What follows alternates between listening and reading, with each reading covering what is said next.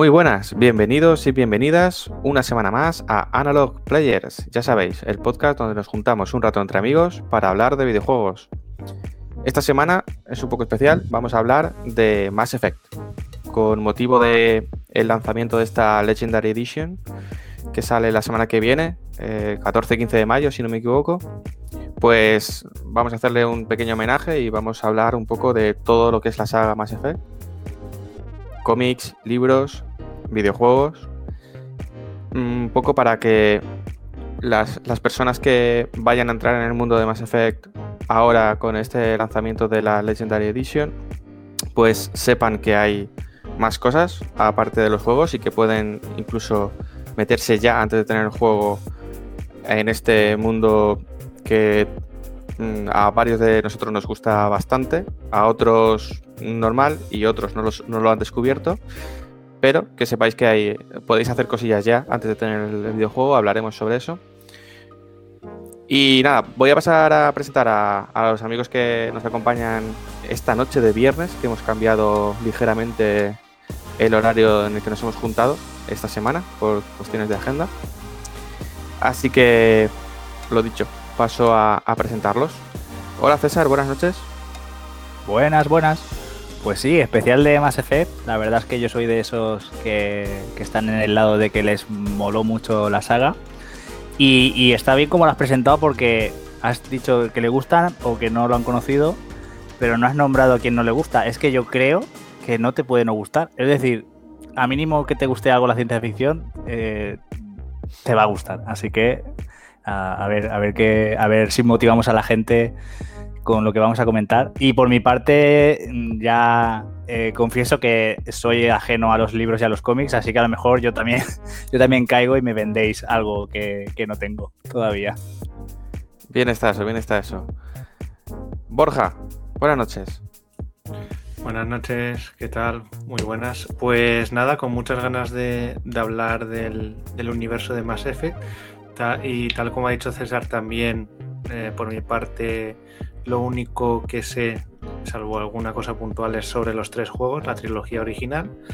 Y con muchas ganas de, rememorar la saga y de recordarla y también pues de introducir a la gente que no la ha jugado pues para, para el, el remaster remake del primero, pero es la trilogía remasterizada que va a salir la semana que viene y un poco pues eso, introducirla y, ver si le convencemos de cierta forma para que, la pruebe, ¿no? Que creo que es una saga muy muy interesante y que eh, fue uno de los mejores juegos o de las mejores trilogías de, la generación anterior.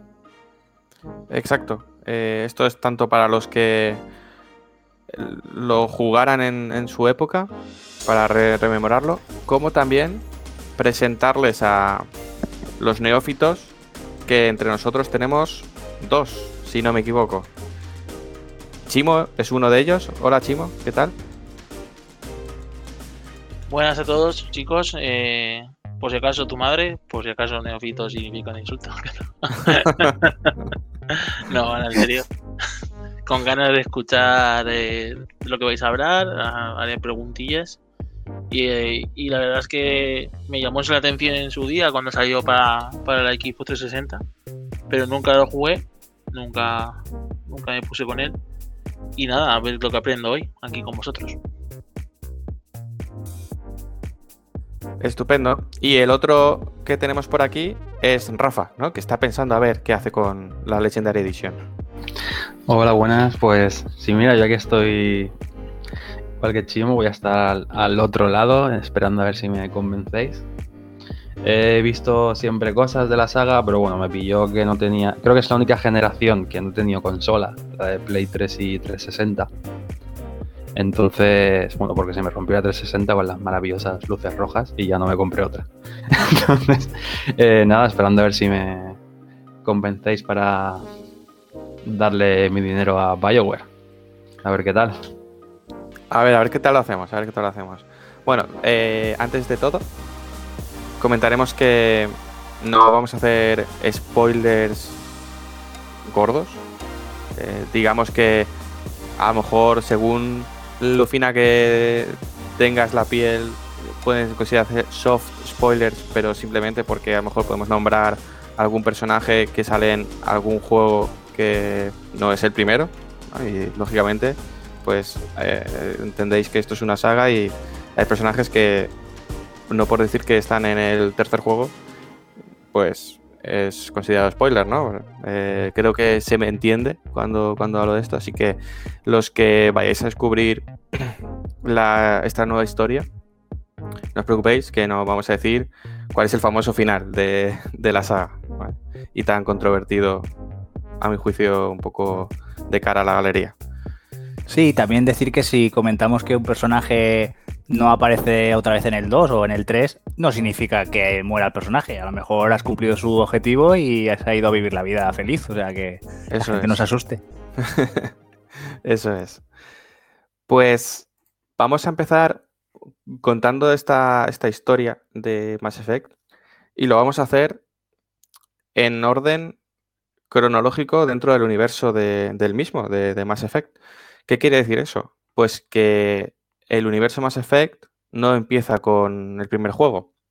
Sí que es verdad que el primer juego es el primer producto que se puso a la venta, pero a raíz de todo el fenómeno de Mass Effect, que bueno, como, como ha explicado Borja, creo que en, en su presentación, pues la verdad es que este es uno de estos juegos que marcaron un antes y un después en la industria, pues por todo lo que pues por todo lo que consiguió, ¿no? Por, el conseguir que eh, tanta gente le gustara en juego de rol, ciencia ficción, llevarlo también a consolas, que tampoco, tampoco era sencillo. De hecho, comentaremos, el primer juego tenía sus problemas.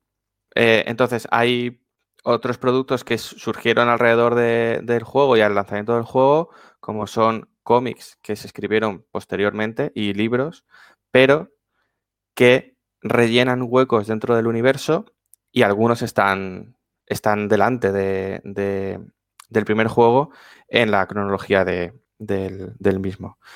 Así que seguro que, pues como comentaban mis compis, aunque hayáis jugado los tres juegos, a lo mejor podéis, podéis aprender o, descubrir alguna cosa nueva sobre el universo que, que igual os pueda interesar.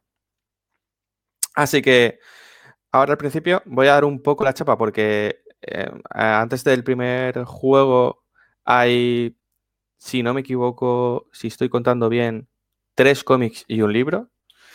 Así que os voy a poner un poco en contexto, a describir brevemente de qué tratan estas historias para que los que hayáis jugado, pues si os interesa, vayáis a esos cómics, libro o los que no, pues también podéis hacerlo porque no os descubren nada, ¿vale?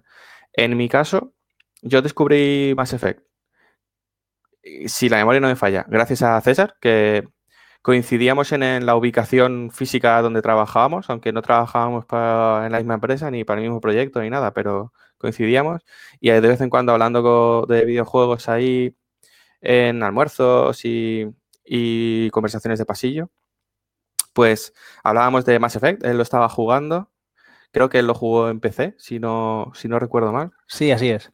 Eso es. Y, y yo, pues nada, estaba esperando a cuando tuviese una Xbox pillarlo.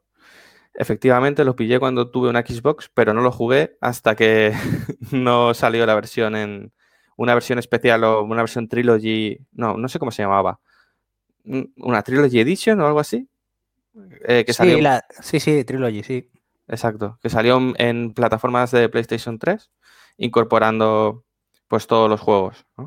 Hasta, hasta la llegada de Mass Effect 2, el juego sí que era exclusivo de PC y Xbox. Luego con Mass Effect 2 ya lo abrieron a, a más Mm. plataformas como, como Play 3.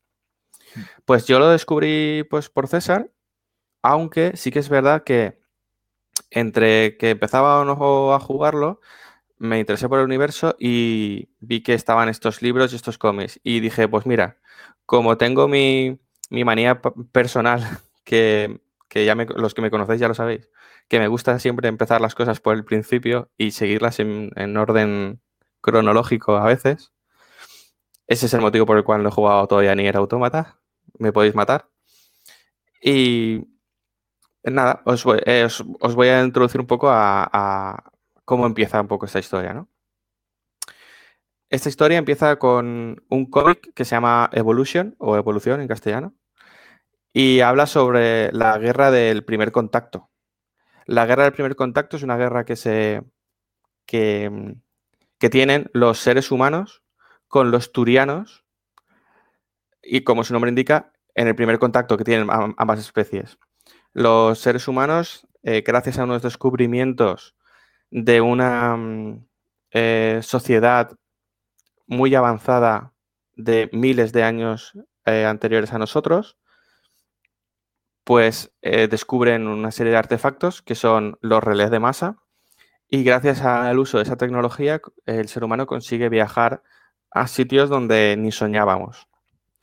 Con estos viajes espaciales, pues lo que sucede, ¿no? Pues nos encontramos con otra especie y, pues como os podéis imaginar, eh, no, el, primer, el primer contacto no fue muy amistoso hasta que primero se, primero se disparó y luego se preguntó. Y, y bueno, aparte de que el cómic te habla un poco de, esta, de este primer contacto y de esta guerra que se, que se generó, una guerra que creo que dura unos tres meses, te cuenta el inicio de la historia de un personaje muy importante en la saga, que es el hombre ilusorio. Hombre ilusorio que, por ejemplo, no sale en el primer juego, si no me equivoco. Lo tenemos presente más adelante, No sale, no. efectivamente. Y eh, pues eso nos cuenta un poco eh, cómo se convierte un ser humano normal, un soldado de a pie, en este superhombre que tiene una serie de poderes, eh, entre comillas, em, por el hecho de entrar en contacto con un monolito previsiblemente proteano. Los proteanos son esta raza que os comentaba anteriormente, como que era una sociedad súper avanzada que, pasó por, por, por una parte del espacio y nos dejó esa tecnología nueva, ¿no? Un poco como dirían, como se suele decir en nuestra sociedad, de que las, pirámides, las pirámides de Egipto los hicieron los extraterrestres, ¿no? Pues algo así, pero con ciencia ficción. Pensaba que ibas a decir la basura de unos es el tesoro de otros. Esa es una frase que yo le atribuiría ahora a Zoidberg, el de Futurama. Pero sí, eh, entonces bueno. Y de eso va el cómic, ¿vale? No, no tiene mucho más. Eh, bueno, por supuesto, cualquiera me podéis, me podéis parar y preguntar y si algo no queda claro o si queréis saber algo más, me, me decís. Tampoco te creas que me, me acordaré mucho, ¿eh? Pero bueno. Después tenemos el primer libro de los tres que, de los tres que escribió Drew Kaprisky, o como se diga, que es uno de los guionistas principales de la, de la saga original de, de, videojuegos. Creo que es el guionista de en el Mass Effect 1 y Mass Effect 2, y ya en Mass Effect 3 creo que ya no estaba en Bioware. Eh, por cierto, los cómics eh, creo que son de Mark Walters, que también es otro de los creadores de, de los videojuegos. ¿no? Es, es, digamos que, lo que, de, que, de lo que os voy a hablar ahora, todo es muy canon en lo que es el universo de, de, Mass Effect.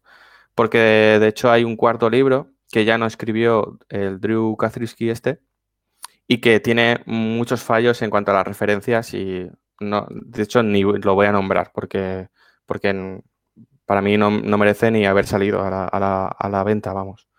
Entonces, el primer libro es eh, Revelation, Revelación en castellano, y es de los tres libros que voy a nombrar, para mí es el más interesante, no solo por Mass Effect, sino por como si fuera un libro de ciencia ficción al uso. Tú te lo puedes leer sin tener ni idea de Mass Effect y sin saber que, y sin querer jugar a videojuegos y te va a servir como una novela de ciencia ficción súper entretenida, eh, ligera, em, muy descriptiva en cuanto a, cómo funcionaba la sociedad del momento y, con una trama, un rollo thriller eh, policíaco, por así decirlo, muy, muy, muy interesante. Muy interesante.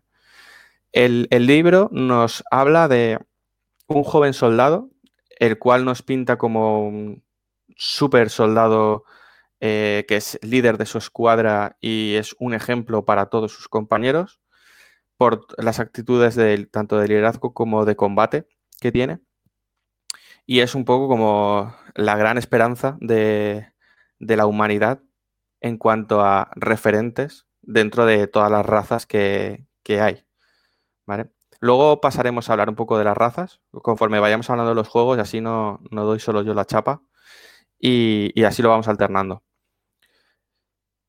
Mm, ¿Qué sucede en este libro? Aparte de que te presentan a este joven soldado, que para los que estéis familiarizados con, los eh, juegos de Mass Effect, es el capitán Anderson, al cual le toca investigar un atentado que ha habido en un laboratorio científico en un planeta perdido de la galaxia, donde había eh, una serie de personas, y cuando digo personas me refiero a tanto humanos como extraterrestres, porque las distintas especies colaboraban juntos en, en, la sociedad, básicamente.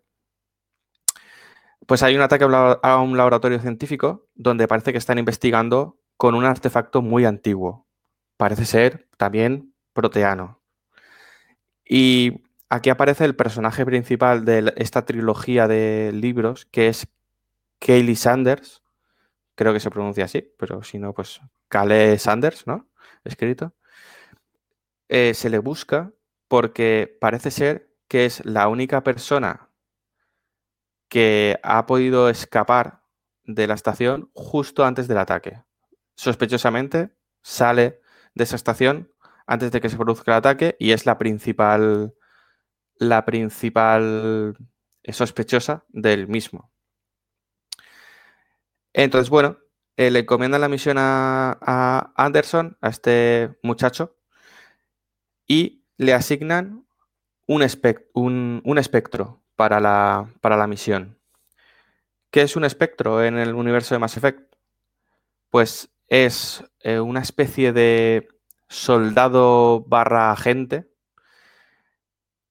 con unos permisos como podría ser un diplomático aquí, pero además no solo efectos políticos, sino efectos de militares. Un, un espectro básicamente tiene permiso para hacer lo que quiera dentro del universo em, de la alianza, que la alianza es un poco el conjunto de especies que conviven dentro de, la galaxia. Entonces le asignan un, un, espectro que igual el nombre os suena, se llama Saren y digamos que tiene una relación un poco, mm, pues, eh, con tiranteces, ¿no? Por, así decirlo, eh, de forma muy, muy, muy suave. Eh, Saren es un turiano y los turianos y los humanos en esa época, pues, mm, se llevan bien porque se tienen que llevar bien, pero aún hay rescoldos de estas guerras que tuvieron a partir del primer contacto y em, los turianos tienen un estatus superior a los humanos dentro de la galaxia y no quieren que los humanos pues, pues estén a su mismo nivel. ¿no? Por ejemplo, en esta época que os comento, no hay ningún espectro humano. No ha habido nunca ningún espectro humano. Y los humanos no forman parte de la toma de decisiones, que esto se ve claramente en, a lo largo del Mass Effect 1, el videojuego, los humanos no, forman parte de las decisiones de la galaxia. digamos que no se han ganado ese derecho por parte de, de las otras especies. Y bueno, nada, de este libro, pues eh, lo que os he comentado es un thriller que sirve como introducción al mundo, donde nos cuentan qué es la ciudadela con mucho detalle. La ciudadela es la, digamos, la capital de la galaxia, por así decirlo. Nos explican qué es la extranet y cómo funciona, porque tiene el saber cómo funciona tiene bastante sentido para explicar lo que va sucediendo a lo largo de las novelas. No, no, es, un, no es como una internet eh, de ahora que se pueda usar siempre que se quiera. Hay diversos permisos que puedes tener o no y diversos paquetes de datos que puedes enviar o no. También nos habla al detalle de todas las especies.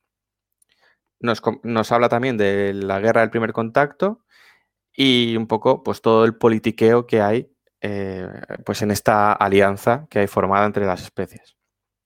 ¿eh? Mm, yo, a quien le guste los videojuegos de Mass Effect y le guste la ciencia ficción novela, le recomiendo que se lea este libro. Si alguno se tiene que leer, que se lea, que se lea eh, Revelación.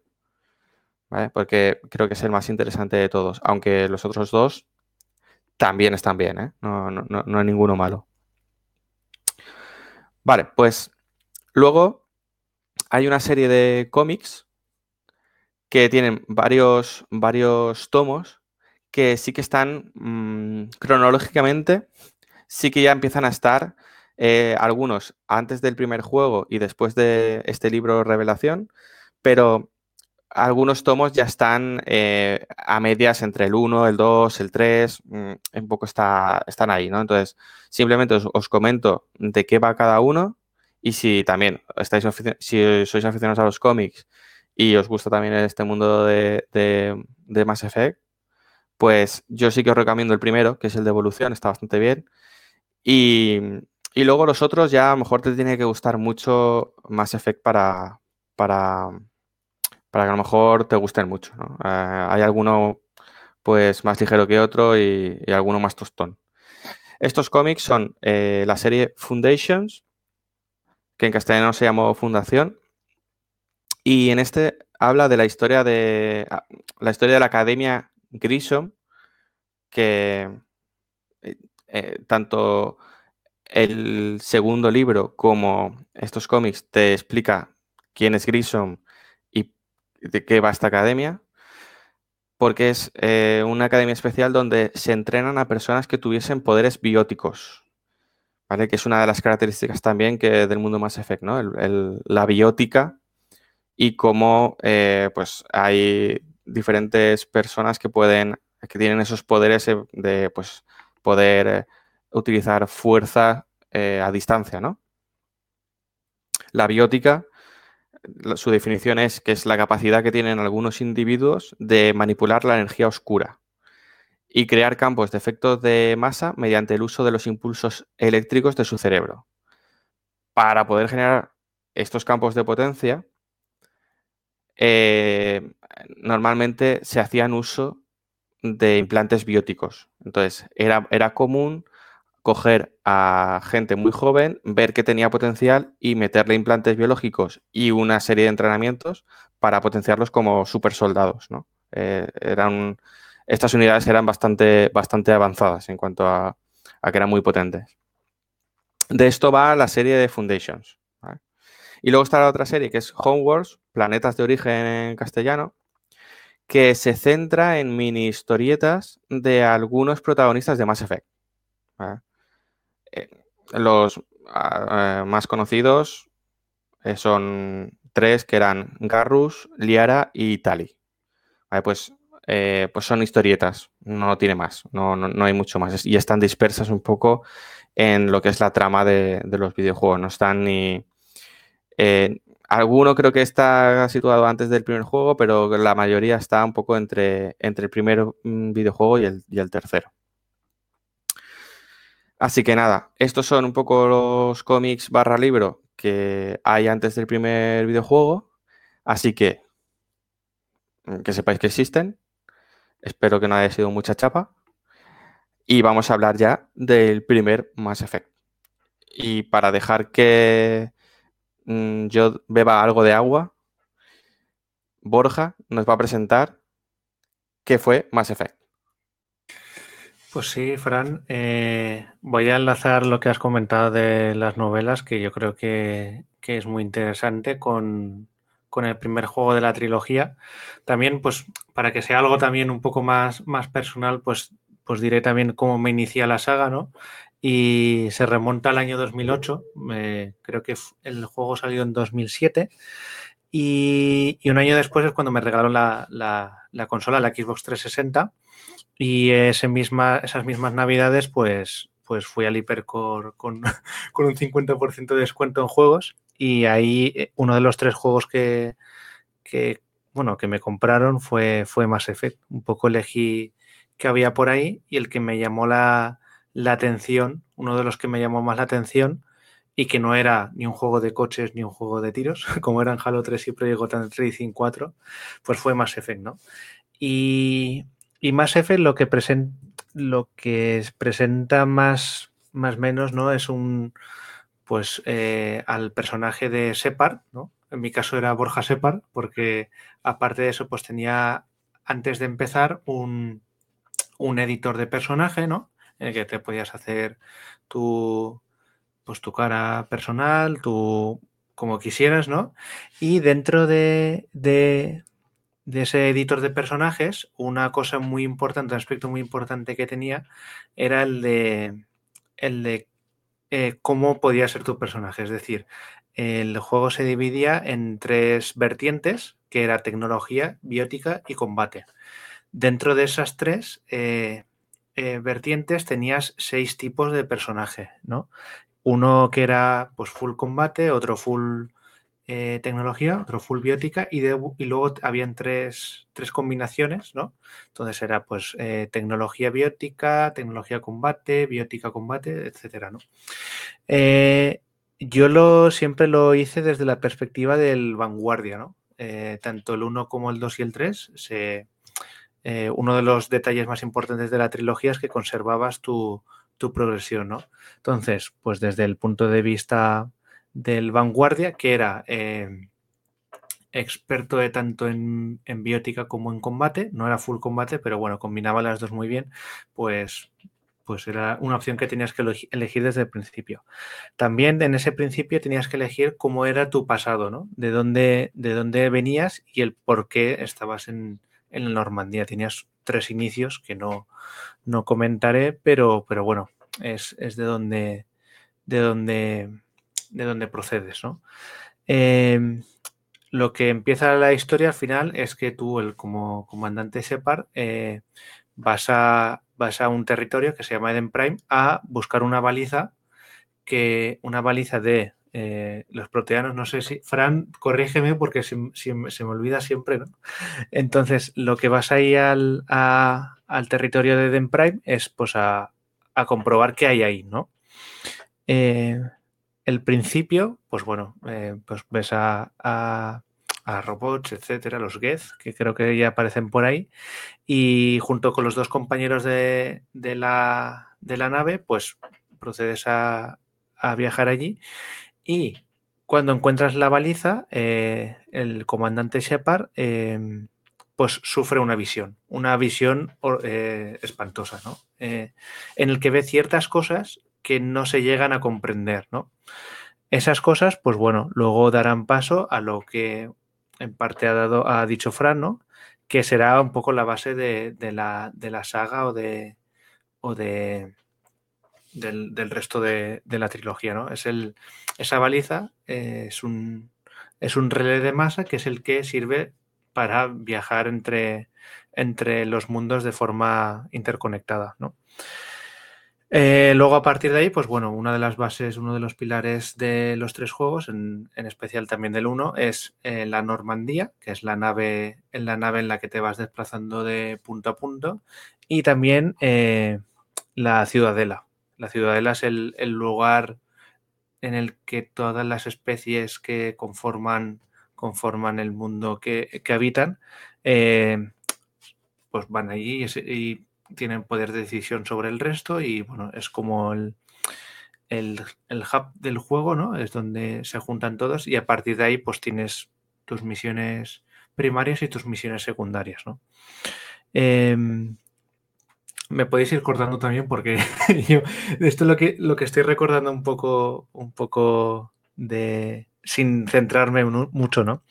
Luego, pues a partir de ahí, eh, Saren, que es el personaje que, ha comentado Fran, eh, pues eso, va, pues tienes que ir un poco en, en búsqueda de ese personaje y pues eh, evitar que pues haga ciertas cosas, ¿no? O descubrir ciertas cosas que pueden ser eh, malas para la, para la ciudadela, ¿no? Para el, progreso de la humanidad. Ahí, Borja, de, esa, de esa primera misión, yo recuerdo mucho el, inicio, de, hecho, la, si me preguntas por Mass Effect, primera imagen que tienes, es eh, estar en la nave, ¿no? Salir, estar, estar en la nave y decir, hostia, estoy en una nave, ¿qué pasa aquí, no? Sí. Y una atmósfera tensa, sin, Hmm. sin que te hayan dicho todavía nada. Y, que es algo que transmite muy bien la, la banda sonora del juego. Y luego, pues unas conversaciones donde pues la gente te va contando historias, ¿no? Te va contando un poco, te va situando un poco en lo que estáis haciendo, qué está pasando te, pone ya así un poco en tensión y a colación de este personaje que, hemos comentado, Saren, como te dicen, eh, esta misión que es de alto nivel siempre tiene que tener un espectro y este espectro es Saren. Y te dejan caer que por experiencias anteriores, pues los humanos tienen cierto recelo a, a este personaje. De hecho, coincide con el Capitán Anderson, que creo que es eh, un destacado miembro de, eh, humano dentro de la alianza. Sí, lo que es el principio del, juego te presentan a ti, ¿no? Es como, bueno, el, comandante Separ, quién eres, y, sin saber muy bien, aunque puedes intuir ciertas cosas, ¿no? Pero sin saber qué pasa, pues tienes que ir a, Eden Prime, que es el primer planeta, y ver qué, pues ver qué pasa un poco ahí.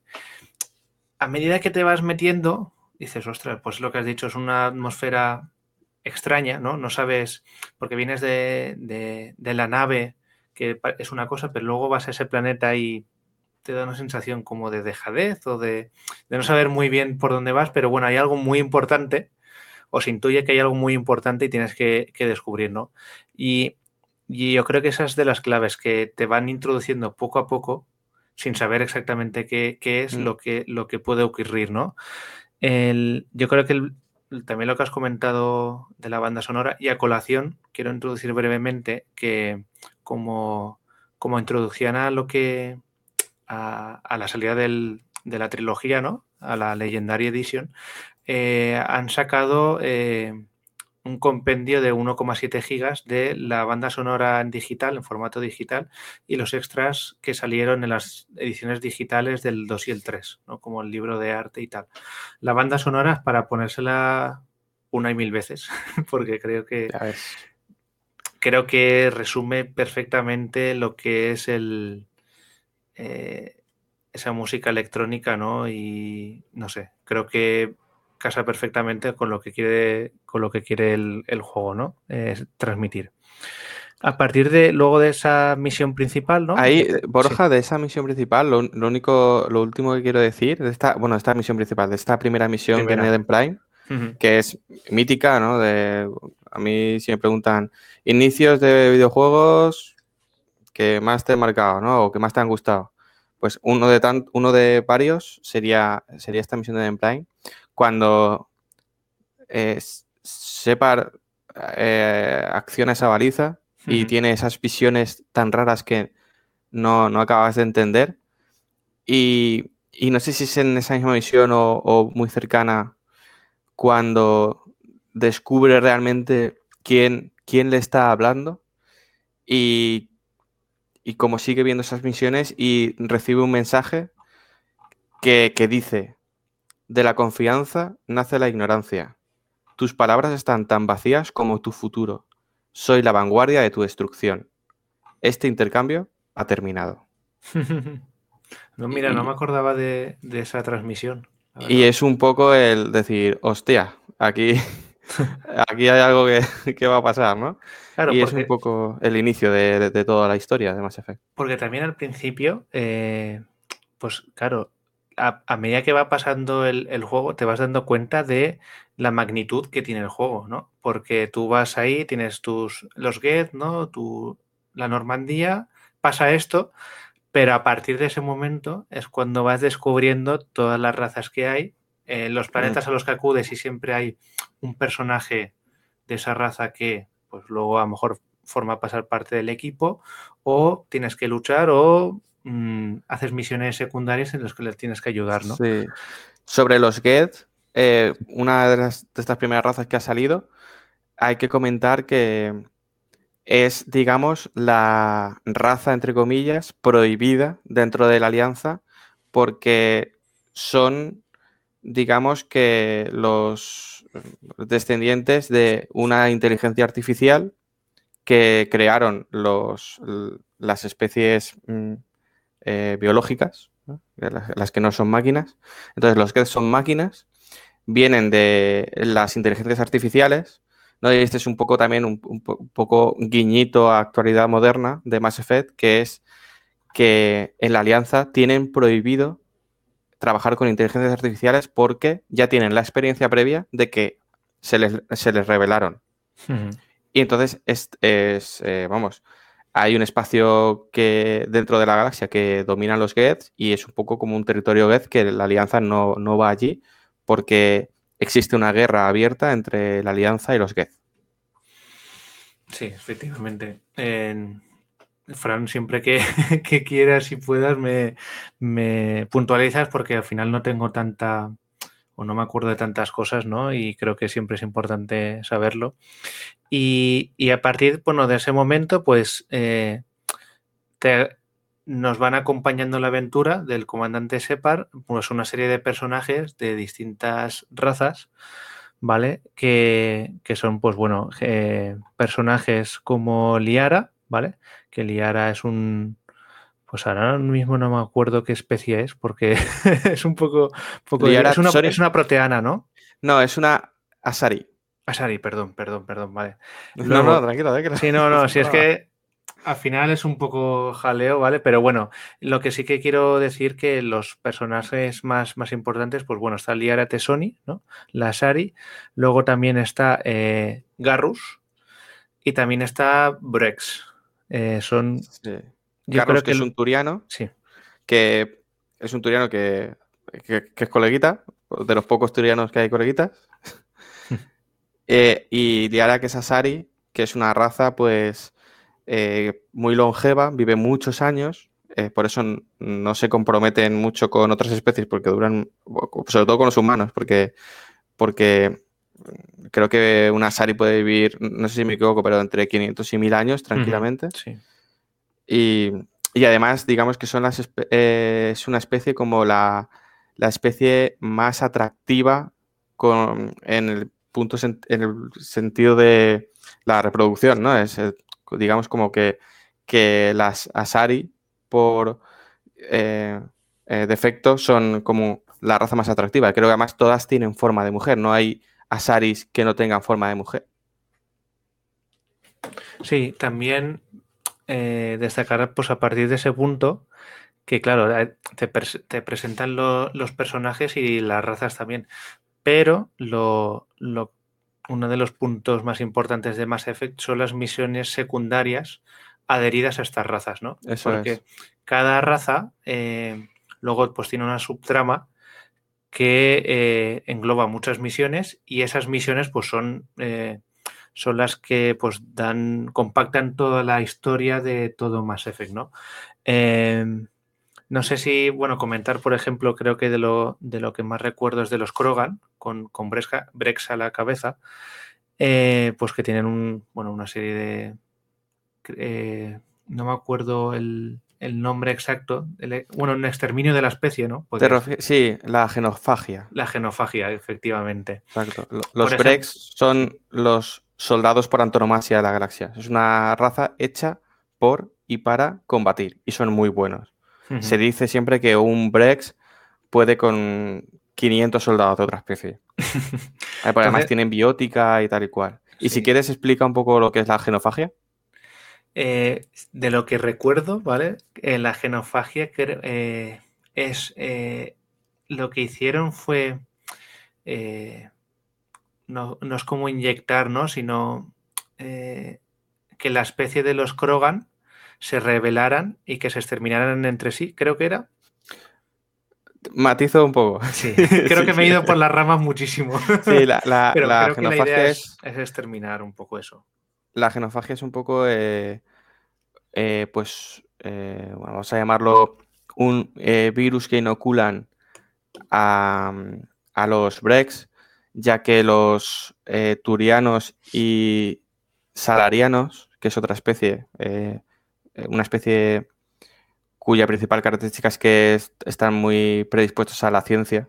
Son casi todos los científicos de renombre son salarianos. Entonces, se confabulan para, eh, ya que tienen miedo a que los Brex con su poder militar se les puedan rebelar y puedan atacarles, eh, pues lo que hacen es eh, fabrican un virus que eh, hace que el porcentaje de supervivencia de, del parto que tienen las hembras Brex sea de 0,001 eh, por cien. Entonces, poco a poco, la, la, especie Brex se está extinguiendo. Sí que es verdad que, eh, que viven muchos años, también son de los que viven mil años humanos, pero no se pueden seguir reproduciendo porque prácticamente no, no nacen más. Eso es la genofagia. Vamos, que casi acierto, ¿no? no, pero sí que era, en plan, lo que querían es al final eh, que esa raza no continuara, ¿no? Progresando. es, Al sí. final, en, en resumidas cuentas, ¿no? Los Krogan. Que bueno, luego pues eso pues se va alargando a lo largo de, de los tres juegos, aunque creo que cobra eh, relevancia en el, en el segundo, ¿no? Creo que es donde más, más importancia tiene. Eh, aparte del el salariano también, por ejemplo, uno de los salarianos es uno, uno que está en la Normandía, por ejemplo. Es es un personaje un poco más secundario, pero como todos, al final son secundarios, pero son muy importantes para, para cualquiera de los tres juegos. Y bueno, pues al final pues vas desplazándote a lo largo de, de X planetas y tampoco quiero alargarme mucho más, pero bueno, ahí vas avanzando a lo que es a lo largo del juego. Eh, de lo que más me, me destacaría del, primero, de lo que más me gustó, aparte de la diversidad de los planetas, es que a partir de la segunda mitad del juego, el, el juego pega un subidón impresionante, ¿no? Como al principio te van dando muestras de lo que puede pasar, ¿no? Poco a poco, pero el- la segunda mitad pega un, un acelerón importante y, es como que ya vas entendiendo todo lo que significa pues, el universo ¿no? de Mass Effect. Eh, va a más, yo creo que es un, es un juego que va, que va más y, también da, da pie a que se desarrolla a lo largo del segundo y el tercero. ¿no? Es algo tan, tan sumamente grande que lo que se cuenta en el primero no es suficiente, lógicamente, como para, para que se quedara ahí. No sé si quieres añadir algo más, queréis añadir algo más, porque ya os digo, voy un poco a salto de mata, pero bueno. no sé, César, a lo mejor. Sí, a ver, eh, me habéis dejado a mí para que diga, para que sea el vinagre el que Yo soy, el que yo soy muy mal, yo soy muy mal. Bueno, No, claro, Exacto, no, no vamos hemos a entrado, hablar de lo claro, que no hemos entrado a nivel, claro, si no lo, lo introduzco yo y ahora dices César, pero claro, no hemos dicho lo bonito, ¿no? La historia, la música, el- la diversidad, ¿no? Los personajes, pero claro, el punto negativo que tiene es que gráficamente, jugablemente, tecnológicamente, el juego es una castaña. Las cosas como son. el juego ya es una ya fue una castaña cuando salió a nivel de jugable en sistema de combates, pero por ejemplo iba a pedales, ¿no? Es un juego que, que muchas veces va a 20 y 15 frames y que en ciertas cosas está bastante anticuado en su momento ya cuando salió. Eh, No quita que sea un grandísimo juego, pero mm, es algo que se solventó mucho más en el segundo y el tercero. El primero es muy duro de, de jugar desde el inicio. El primero yo diría que es más rol. Sí. Es más rol que acción y Sí. luego cambiaron un poco las tornas. Sí. El sistema de combate es el- lo que más cambia ya en el segundo. Y ya, pues ese, ese rendimiento que tiene el juego ya no sucede en el 2 en el 3. Otra cosa negativa son los, los dichosos ascensores, que eran tiempos de cargas encubi- encubiertos y eh, que podías estar un minuto perfectamente o más eh, yendo de un sitio a otro o bajando de un piso a otro con un ascensor y era un tiempo de carga, ¿no? Y, y eso al final cuando, cuando estabas mucho en la ciudadela o de un sitio a otro era un poco fastidiado. Te cortaba mucho el ritmo del juego, eso sí. Y yo, para que, para que también meter algo de vinagre, el- la exploración con el Mako era, era dura, ¿eh? Era tremendo. El, el que no sabías ni a dónde ibas porque el, el coche realmente bueno, el coche, el, el- el vehículo Sí. flotaba. flotaba, se conducía muy mal, tenía hasta opción de, de mantenérsela en el aire, ¿no? Como si fuera un jetpack. Eh, pero muy mal, muy mal. Es algo que, que descartaron ya en los siguientes juegos, que también Sí. es verdad que simplificaron esa parte que tenía el Mako, pero Sí. prefería eso que desplazarte con el Mako durante no sé cuántos minutos, la verdad. Y ahora ya puedo dejar de César a comentar el vinagre del, del juego. Sí, antes de, antes de entrar a nivel, porque yo sí que quiero hablar más eh, a nivel de juego como tal, ¿vale? A, nivel de historia, ya con la introducción de los libros y demás que ha hecho Fran y tú del juego, creo que hay suficiente para que la gente haya visto que es un juego que, que en cuanto a trama no va cojo. Y, y sobre todo una buena trama y muy interesante. Entonces, recapitulo un poco eh, lo que ha comentado Fran de los libros y tal, decir que el libro de del Revelación, ¿no? Que es el que ha comentado más en detalle. eh, si alguien lo encuentra, eh, felicidades. Yo no he sido capaz de encontrarlo. Hay algunos de segunda mano, pero aquí en Valencia, que aquí la mayoría del programa somos de Valencia, yo no lo he encontrado. Así que suerte. Yo lo seguiré buscando porque, porque lo quiero. Así que, Fran, si lo tienes, dímelo. y dejo de buscar y un día me paso a recogerlo por tu casa. Eh, sí, sí, eh, tendremos que quedar, sí. vale, perfecto. Ya, ya esta noche duermo más tranquilo. Y luego, en- en lo referente a los juegos, también un poco comentar cómo descubrí la saga, porque, porque fue totalmente por accidente. Lo jugué, el Mass Effect 1 lo jugué muy pasado su lanzamiento, porque, bueno, ya sabéis que mi género favorito es el rol, ¿no? Pero yo ya había jugado propuestas occidentales, ¿no? Como el Gothic o Neverwinter Nights, y sobre todo le daba, en esa época recuerdo que le daba mucho al World of Warcraft. Eh, pero al final internamente yo soy más de historias y mecánicas asiáticas, eh, o de mitología y edad media y tal, más que de ciencia ficción. Tanto en los juegos como en las películas, ¿eh? Salvo, salvo un- una de mis películas favoritas de todos los tiempos, que es Blade Runner. Pero bueno, eso otro día. El caso es que pasó eh, mucho tiempo desde el lanzamiento y, y un poco como lo que ha comentado Borja, lo vi de oferta en, en un hipermercado, ¿vale? Yo no voy a decir el nombre, que no nos paga nadie. Eh, el caso es que lo vi súper barato y había leído pues que era un juego de rol, no tampoco sabía nada más de, de él. Vi pues eso que era en el espacio y tal y dije, bueno, pues, ¿por qué no? El caso es que me gustó tanto que fue, fue terminarlo y al poco recuerdo que se anunció el 2, ¿vale?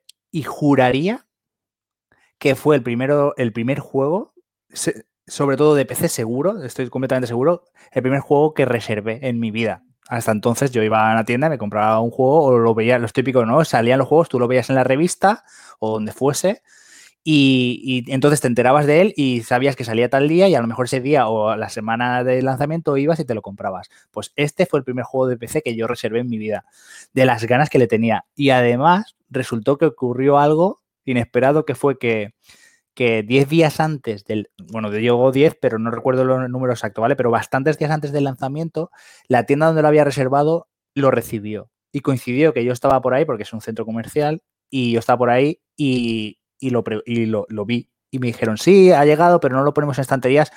Y, y le comenté que lo tenía reservado y me lo vendió. eso a día de hoy sería imposible, ¿vale? Con todos los controles de calidad y todo el tema que hay ahora, eh, sería imposible. Entonces, yo 10 días antes del lanzamiento ya me lo llevé a casa y empecé a darle, pero, pero como un loco, porque el 1 me había encantado. Y entonces el 2 lo cogí y yo recuerdo que lo reventé, le di tanta caña que para cuando salió oficialmente prácticamente ya, ya me lo había pasado. Y, luego, volviendo al 1 como juego, eh, sí que es verdad que su donde más brilla es todo lo que hemos comentado de la historia, pero jugablemente es que ya salió desfasado y, y yo no sé cómo habrá salido esta Legendary Edition, ¿vale? Pero mucho tendrían que haber tocado del 1 para que alguien que no haya jugado nunca lo juegue ahora, con todo lo que ya hemos jugado estos últimos años, eh, lo juegue a gusto. Mass Effect es un juego de, que, es de tercera persona, ¿vale? Eh, y luego las peleas tienen un poco de cobertura, diferentes tipos de arma, pero al final siempre acabas utilizando el francotirador porque es el que más daño hace, con lo cual tienes que tirar mucho de apuntar. El apuntado era tosco, tosco, tosco. Entonces, han tenido que cambiar muchas cosas para que el 1 sea hoy en día un juego que digas, joder, es que lo juego, vamos, de lujo. Y es una lástima porque, porque yo creo que han hecho un remaster y poco más. Sí que sé que han cambiado cosas, eh, han puesto eh, sistema, el sistema apuntado del 3, han puesto mejoras del inventario y tal, pero es que era muy, muy arcaico ya por aquel entonces. Y, poco más voy a comentar más del 1. Es que ya, en cuanto a historia, ya lo habéis dicho todos. Eh, yo creo que es un juego que a poco que te guste los juegos de rol, porque sí, porque esto no hay que olvidar que es un juego de rol, eh, está muy guay. Está muy guay. De hecho, yo diría que esta saga, o sea, diría, no, estoy completamente seguro que esta saga es lo mejor que hay de ciencia ficción en cuanto a videojuegos. O sea, es que no he jugado todos, obviamente, pero es que yo creo que no hay nadie que no le guste, lo que he comentado al principio. Y, y voy a hacer una comparación un poco, un poco que está cogida con pinzas, pero para transmitir lo que me hace sentir eh, los personajes de esta saga es que yo los veo al mismo nivel que los Persona ya sabéis lo que opino yo de los Persona y de los personajes de los juegos de Persona. Me parecen chapo, o sea, me parecen increíbles y, y aquí ya voy a nombrar un personaje, ya lo habéis nombrado, así que eh, ya está a la luz verde. Para mí, Tali es el, es el típico personaje que si yo fuese diseñador y me dijesen, quiero que me diseñes un personaje que visualmente sea la hostia, que de personalidad sea increíble y que tenga, o sea, que, que, sepa luchar, que sea atractiva, que tenga diálogos impresionantes, que tenga una historia y un trasfondo que te deje loco. O sea, todo eso en un personaje. Un diseñador se, se suicidaría, diría, pero ¿cómo voy a hacer algo así que le guste a todo el mundo? Yo creo que Tali es, es o sea, yo creo que es de los mejores personajes que he visto yo jamás en un videojuego. A mí me encanta, me vuelvo loco. Y, y, no sé si queréis que pasemos un poco al 2. Pues déjame, antes de darle paso a Chimo, hmm. hablar de Tali. No había salido hasta ahora. Tali. Sí, lo ha nombrado, es... nombrado, Borja. Lo ha eh, nombrado, por sí, porque son ¿Ah, sí? uno de los tres sí. como vale, personajes vale, no. que tienes para elegir, ¿no? En tu equipo, porque mm. en el equipo estás, bueno, eso tampoco lo había dicho, Separ, ¿no? Que eres tú, y dos de los mm. personajes que sí. tienes disponibles. Y yo siempre vas con tres. Siempre pienso que tres. eso es. Y pienso que de los personajes más importantes, pues he nombrado la, eh, a Tali del principio. Y efectivamente, como dice César, es vamos, es tremendo ese personaje. Es brutal. Tali es la raza acuariana. Es una raza que se caracteriza por no tener hogar. Son unos nómadas de la galaxia. Y digamos que aprovechan un poco la chatarra eh, que encuentran por ahí. Y tienen una idiosincrasia súper particular. Eh, ahora luego comentaré, comentaré en qué libro se, se habla más de, de los cuarianos.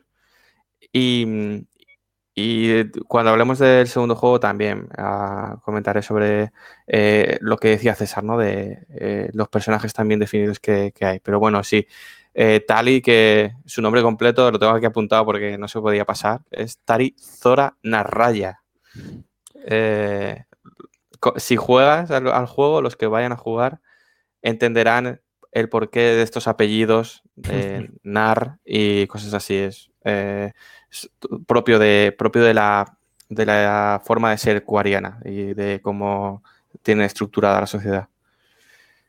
Así que Eh, antes de hablar de el siguiente cómic y un poco el prólogo de Mass Effect 2, Chimo, ¿querías preguntar algo? Sí, sobre todo quería preguntar sobre este Mass Effect.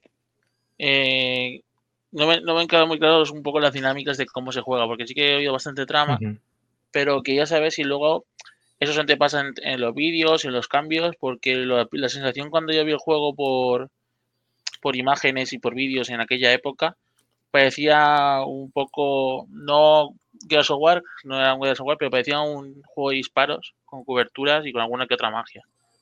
Y no sé si estoy muy, muy alejado de lo que es realmente y si realmente eh, quería saber vuestra opinión de cómo va a envejecer ese, e- ese juego a día de hoy para poder adquirir el remaster o no.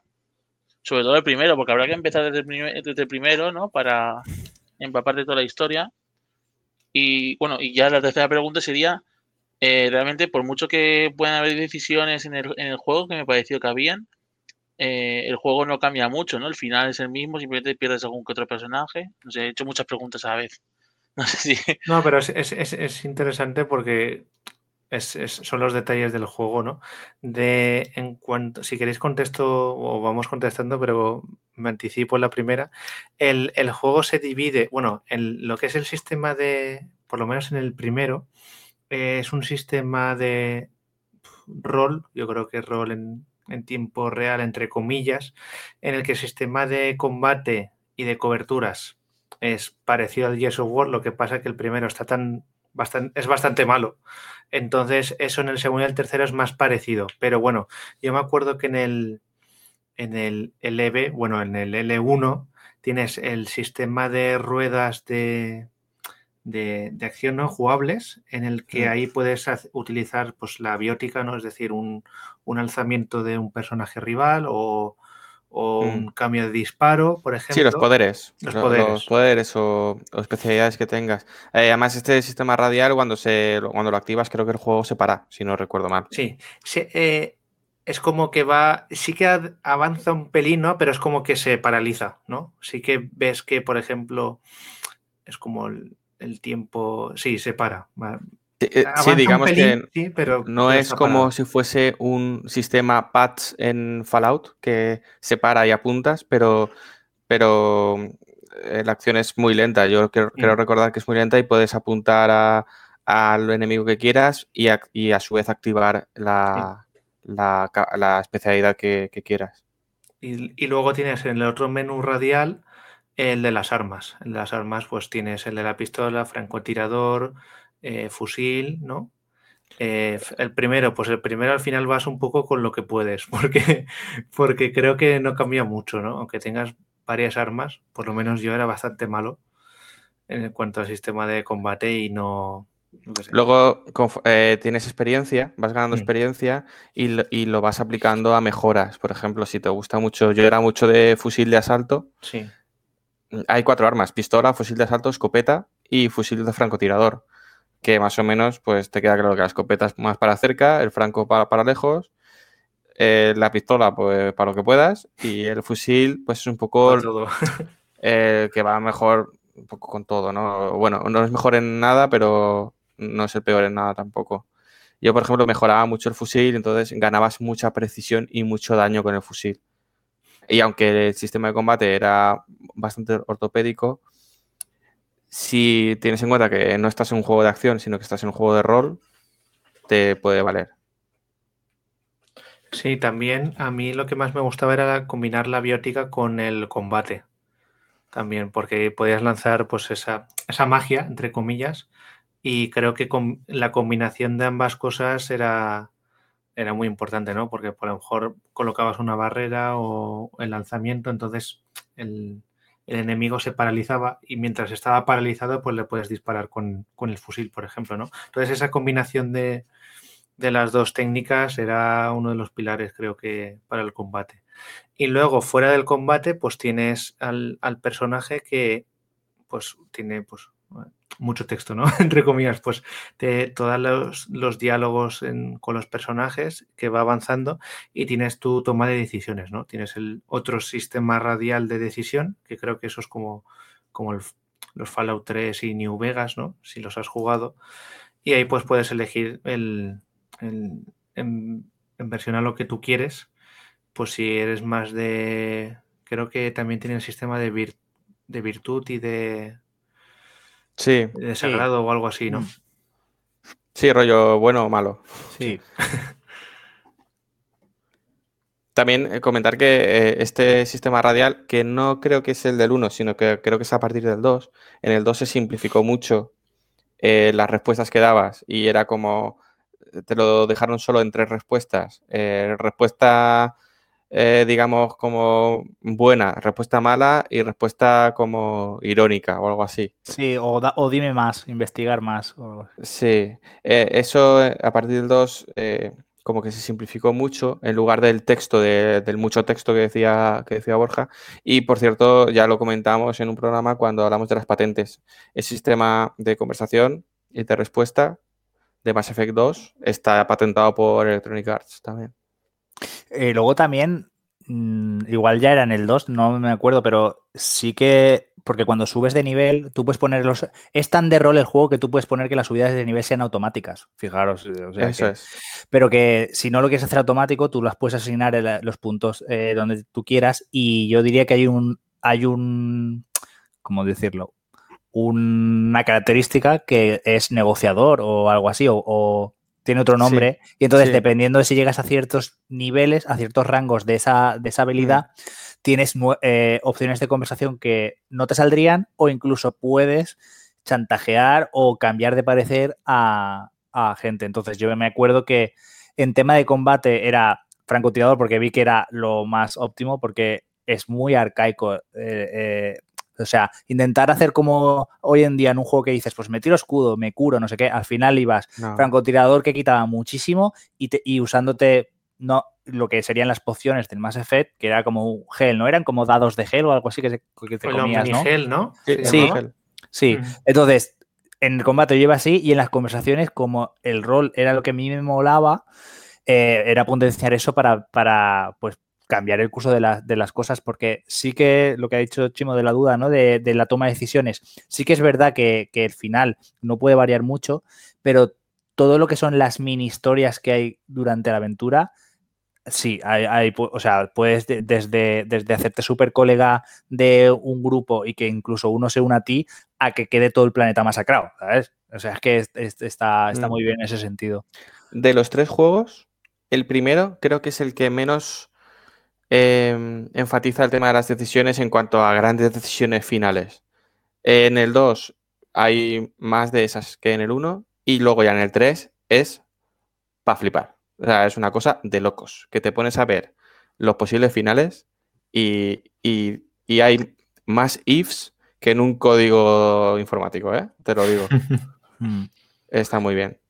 Bueno, y remarcar, ya para dejar el 1, que igual tengo muy mala memoria, pero yo diría que el porcentaje es 80% historia y exploración y 20% combates. Quiero decir, es un juego de rol. No pensemos que, es un Gears of War en el espacio. ¿no? Eso hay que quitárselo de la cabeza. Efectivamente. Totalmente. Ya luego sí que es verdad que el 2 y el 3 giran más a la acción, la verdad. Mm. En parte, también, en parte también mm. porque está mejor ejecutada. Sí, sí. Mm. También yo sí que, aunque salte un poco, el, el cambio del 3 al principio mm, no me gustó nada el, sistema, el movimiento del personaje, ¿no? Era muy, muy, muy rápido. Normalmente el 1 y el 2, aunque más el 1, era bastante pausado y lento y el 3 fue como, ostras, no sé, va, va subido una cinta estática, ¿no? De lo rápido que va. Pero bueno, eso ya lo comentamos más tarde. Vale, pues dudas resueltas más o menos, Chimo.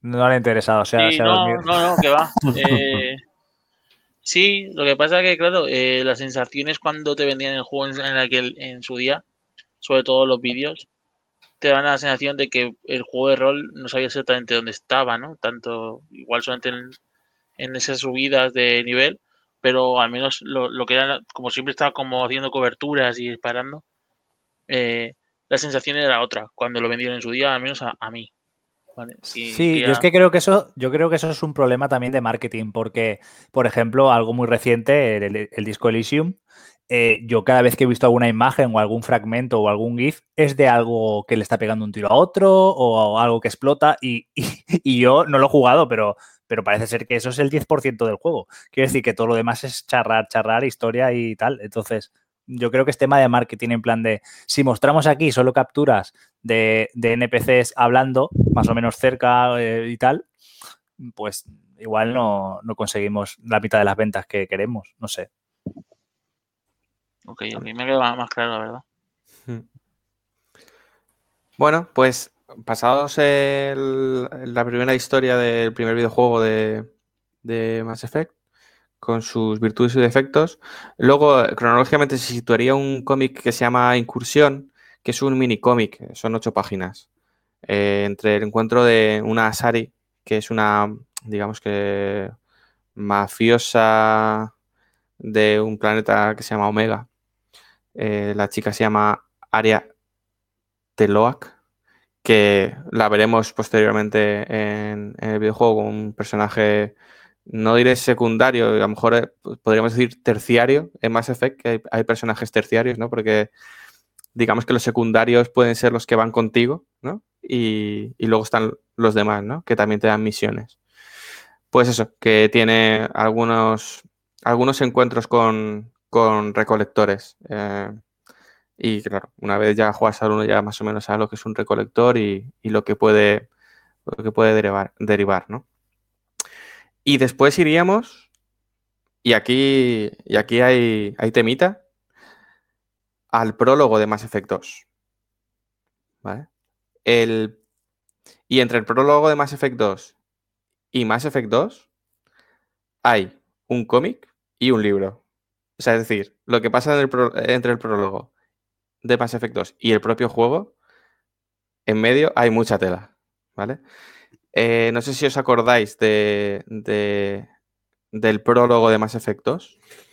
Y tanto. Yo no sé si era el prólogo, yo solo sé que cuando arranqué el juego y pasa lo que pasa, dije que, está, que me estás contando. O sea, quiere decir que igual si te preparas lo que tú dices, ¿no? Yo no sabía la existencia de esos cómics y tal, pero si ahora lo cuentas y te preparan para eso, pues igual también le quita un poco de, enjundia, ¿no? De chicha. sí, aquí hay que pensar que, eh, como he comentado antes, Mass Effect 2 ya no fue exclusivo de Xbox. Entonces había que hacer algo para que la gente pudiese jugar a, a Mass Effect 2 sin poder jugar a Mass Effect 1. Hmm. ¿Querías decir algo, Borja? No, que sí. en cuanto al prólogo del, del 2, yo creo que no vamos a hacer spoilers, ¿no? Pero pero es un momento que te quedas, como ha dicho César, un poco rayado, ¿no? Decir, ¿esto qué está pasando aquí, no? ¿Cómo es posible? ¿Por qué han hecho esto al principio? Pero bueno, eh, luego tiene su, explicación y es cuando ya enlaza al principio. Desconocía lo de tanto el cómic como el, segundo libro, la verdad. Mm. No, no los conocía. Y entiendo pues que darán ese, pues ese tiempo que hay entre el prólogo y lo que es el juego del el segundo juego, ¿no? Que darán empaque a lo que pasa y no sabes o te dicen solamente de cierta forma sutil. Hmm. Sí, aquí, bueno, el prólogo que es una cosa de 15, 20 minutos, eh, que no es una cosa... Eh, yo, recuerdo el, el, cuando jugué que vi que, estaba un libro de por medio y dije, joder, eh, arranqué el juego, vi el prólogo y luego me puse a leerme el libro. O sea que fue un poco raro, porque claro, hasta que me terminé el libro pasaron unos cuantos días. Y, nada, eh, lo que os comentaba, ¿no? Hay un cómic que se llama Redención, que trata de, pues, de Liara Sony, nuestra Asari favorita, eh, investigando sobre lo que pasó eh, en ese prólogo y yendo a la Estación Espacial Omega y teniendo sus más y sus menos con la señorita que he comentado antes, Aria Teloak.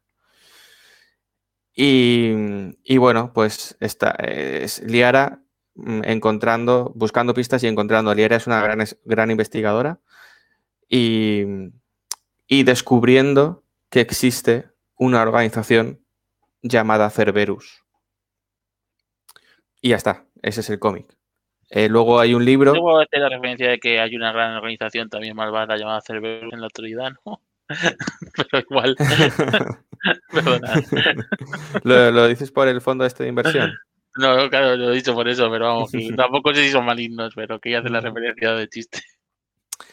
Em, en el libro, en el segundo libro, que se llama Ascension, eh, Ascen- Ascension en inglés, Ascensión en castellano, eh, eh, pues volvemos a, estar con, con la protagonista de, estas tres novelas, que es Kaylee Sanders, que mm, ha dejado la alianza de sistemas para unirse al proyecto Ascensión, que da nombre al libro, que es un proyecto eh, que ayuda a los niños bióticos a, canaliz- a canalizar sus poderes.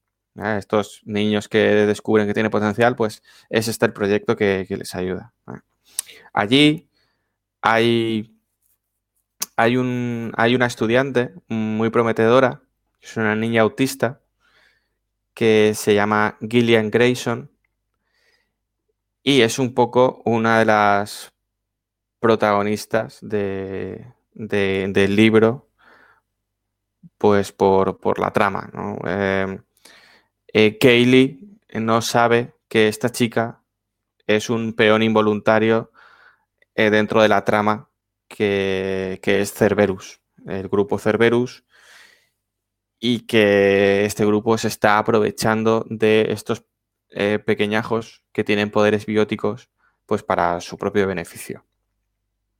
Eh, todo esto, de, ahí parte del libro, y es otra historia, otro thriller, thriller, por así decirlo, en el que, pues, Kaylee, principalmente, pero también con la ayuda de nuestro, nuestro soldado Anderson, pues se enfrenta a, en este caso, Cerberus, o va detrás de Cerberus para, pues, eh, intentar ayudar a esta, a esta niña y, ver qué, es- qué está pasando.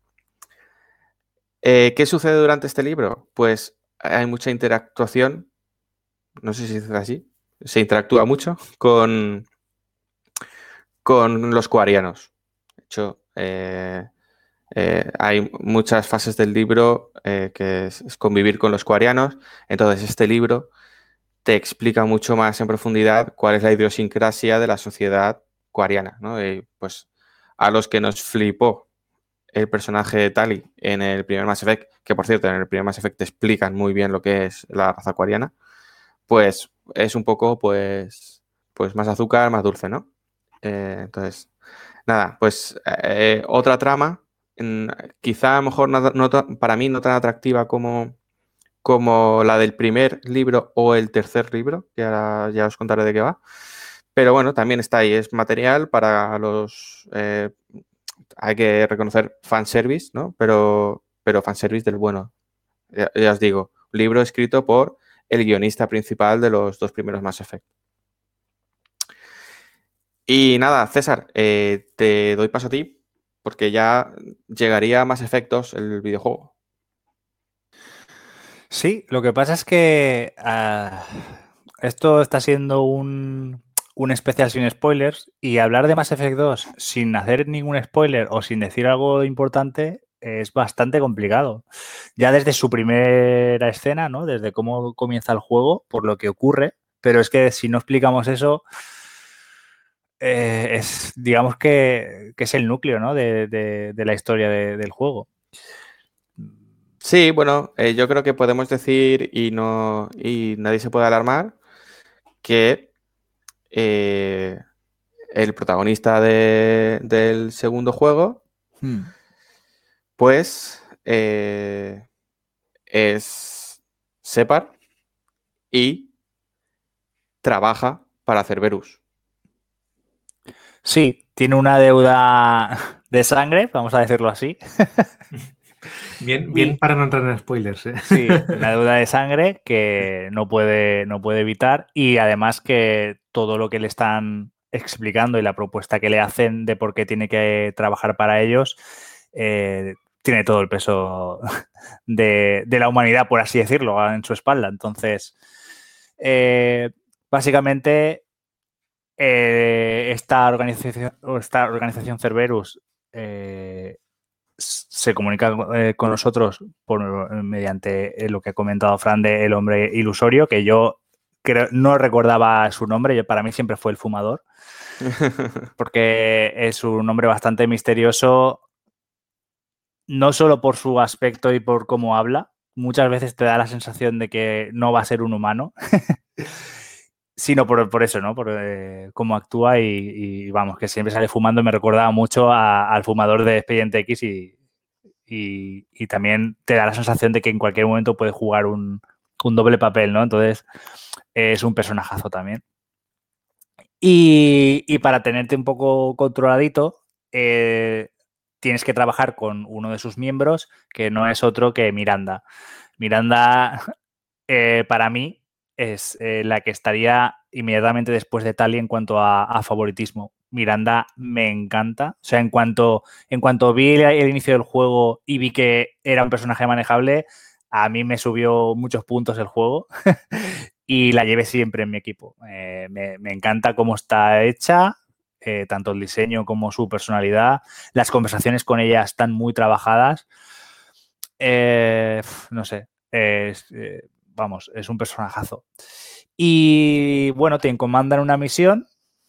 Es bastante peliculero. Yo creo que el 2 es muy, muy de. Mm, se basaría en algo de cine o algo muy para cine, porque es muy, muy peliculero la, propuesta. Básicamente tienes que hacer una misión muy importante y, tienes que ir a las diferentes colonias de las razas a intentar encontrar a un buen guerrero de cada una de las razas especializado en X, bueno, pues los Asari tienen sus e, especialidades mentales, eh, bueno, y demás, para que se unan a tu, a tu causa, ¿no? Y, poder cumplir la misión que te, han encomendado. Esto al principio parece, lo que, como digo, muy peliculero y muy básico. El tema es que ahí se desarrolla un montón de nudos, pues todo lo que han comentado de los problemas de los. De, se me ha ido el nombre de los grandullones, pero bueno. Eh, los breaks. Los breaks.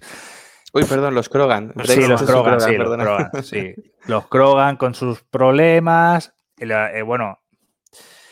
Mm, básicamente, cada, digamos que cada raza te va a plantear una, una serie de, no sé cómo decirlo, de porque no son, no son problemas al uso, no son misiones, misiones al uso de la cumples o no la cumples, pero tienen, tienen su trasfondo y, el ayudarlos hace que tú, como comandante, pues también subas en prestigio. Porque aquí, lo habéis comentado antes, el tema de los espectro, pero aquí ya entraba la tesitura de que a ti te consideran eh, hacerte uno. ¿No? No era en el 2, ¿no? Hay un consejo de la alianza que te quiere otorgar unos, unos, unos poderes, por así decirlo, para que estés fuera de la ley y puedas hacer ese viaje intergaláctico en las diferentes colonias y, poder entrar ahí como Pedro por tu casa.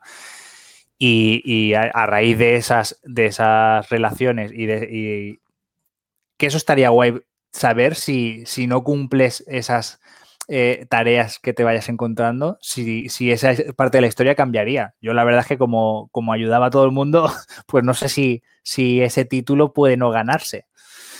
Pero bueno, mm, no sé qué, más puedo contar del 2 sin que me.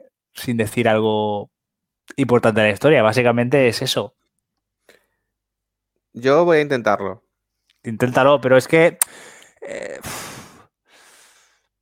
es que, claro, si nombras a los, a los enemigos que se creen enemigos, pero luego el verdadero enemigo, ¿quién es? Y luego todo eso, todo, al final todo eso son spoilers. Entonces... No, claro, claro, no. No, mira, yo voy a decir que para mí es el, mejor juego de los tres. Sí, para mí también. Em, es, eh, hablando antes de los personajes, es eh, el juego con mejores personajes secundarios mm. y mejores misiones secundarias, porque lo que decía Borja, cada personaje tiene su historia hmm. y conforme vas hablando con ese personaje, van saliendo opciones que abren misiones nuevas y si haces las misiones de cada uno de los personajes, no solo les conoces mejor, hmm. y por supuesto, pues tienes eh, pues más chicha, ¿no? Descubres más cosas del juego y más, y más mapas y más misiones y más cosas, sino que te ganas su favor. ¿Qué significa ganarse- ganarte su favor? Primero, eh, que lo, lo hemos comentado antes de pasada en cuanto ha dicho César que puedes subir tus habilidades, puedes subir tus habilidades y las de todos tus compañeros. Sí. ¿vale? No, no solo la de Separ. Entonces, primero, lo haces más fuerte a, a los personajes, porque las misiones secundarias, si no recuerdo mal, siempre tienes que llevar al personaje, al personaje que te la otorga, ¿no? Es decir, si, si nosotros estamos hablando, pues, con Pepito, y Pepito tiene una misión secundaria que es encontrar, eh, pues yo qué sé, a su hermana, Sí. eh, eh, a esa misión, cuando te da la opción de seleccionar personajes, va Separ, Pepito y otro que tú elijas. No como una misión normal que va Separ y dos que tú elijas, ¿no? Entonces, vas, ese personaje va mejorando y te gana su favor. Su favor eh, al final es desbloquear, digamos, como su mejor habilidad. Desbloqueas la mejor habilidad de cada personaje haciendo todas las historias de ese personaje. Y algunas son realmente muy atractivas, ¿eh? estas historias. Yo recuerdo. Fu- hay, hay muchas, ¿eh? Eh, Hay un personaje. Un personaje que, que sale en los cómics, que hace referencia a los cómics eh, cuando os, he comentado el tema este del laboratorio de la Academia Grissom. Es, es Jack, que es una chica que tiene poderes bióticos. Eh, luego tenemos a Kasumi, que también sale en los cómics bastante, eh, en, en ese, en esos cómics de, también de la Academia Grissom, en, en Foundations. Y luego eh, hay un personaje que a mí me flipó, eh, secundario, que es Tane Krios que es una especie que no. es un personaje de una especie que no había salido en los anteriores. Es un Drell, que, que se llama, es una especie así como medio lagarto Ah, y sí. tal, Mm. que tiene una historia súper, súper emotiva. Es muy Y- político, muy políticamente correcto hablando, ¿no? Muy como pijito o algo así. Sí. No, digamos que es como, yo lo considero muy estoico en el sentido de que pues acepta un poco eh, las cosas que no están en su alcance Mm. y también es muy, muy pulcro, muy recto, ¿no? Él tiene un estilo de concebir la vida y, y lo va a llevar hasta las últimas consecuencias dentro de una rectitud moral que, que tiene él. Y, y la verdad es que es flipante eh, las, historias que, las historias que hay. eh, también las historias con las... Hay muchas historias con, con Asaris involucradas que están muy, muy, muy, muy bien. Y luego también con, pues eso, con algunos personajes que después del primer juego, eh, pues nos sorprendería mucho que pudiésemos interactuar o incluso jugar con, Sí. con según qué razas, ¿no? Así que, bueno, para mí esa es la parte más importante. Y enlazando un poco a la pregunta de Chimo anterior sobre las decisiones, pues eh, una de las cosas que más me gustó de, Mass Effect 2 fue el cómo hacer o no hacer esas misiones mm, implica un porcentaje de éxito o fracaso en las misiones finales. En la recta final del juego tienes que hacer ciertas cosas y tener a tu equipo en forma o no te va a ayudar o no a, poder llevar esa misión con éxito. Sí, yo quería comentar también que, que hemos hablado mucho, que si personajes, que si conversaciones, que si historias y demás, y hay que remarcar que no lo hemos comentado, porque claro, para Chimo o Rafa, que no los han jugado, dirán, joder, pero sí, los personajes, los personajes, los personajes, las historias, vale, sí, pero, pero eso cómo, cómo se transmite en pantalla, ¿no? ¿Cómo se transmite en el mando? ¿Eso qué es? O sea, no son, no son cuadros de texto al uso como podría ser un RPG antiguo o, o, por ejemplo, Disco Elysium. En el 2, sobre todo, yo lo noté, aparte que cuando lo jugué tenía un buen PC, ¿vale? Pero entiendo que esta Legendary Edition se verá así como mínimo. Eh, los planos que hay en las conversaciones son muy cinematográficos.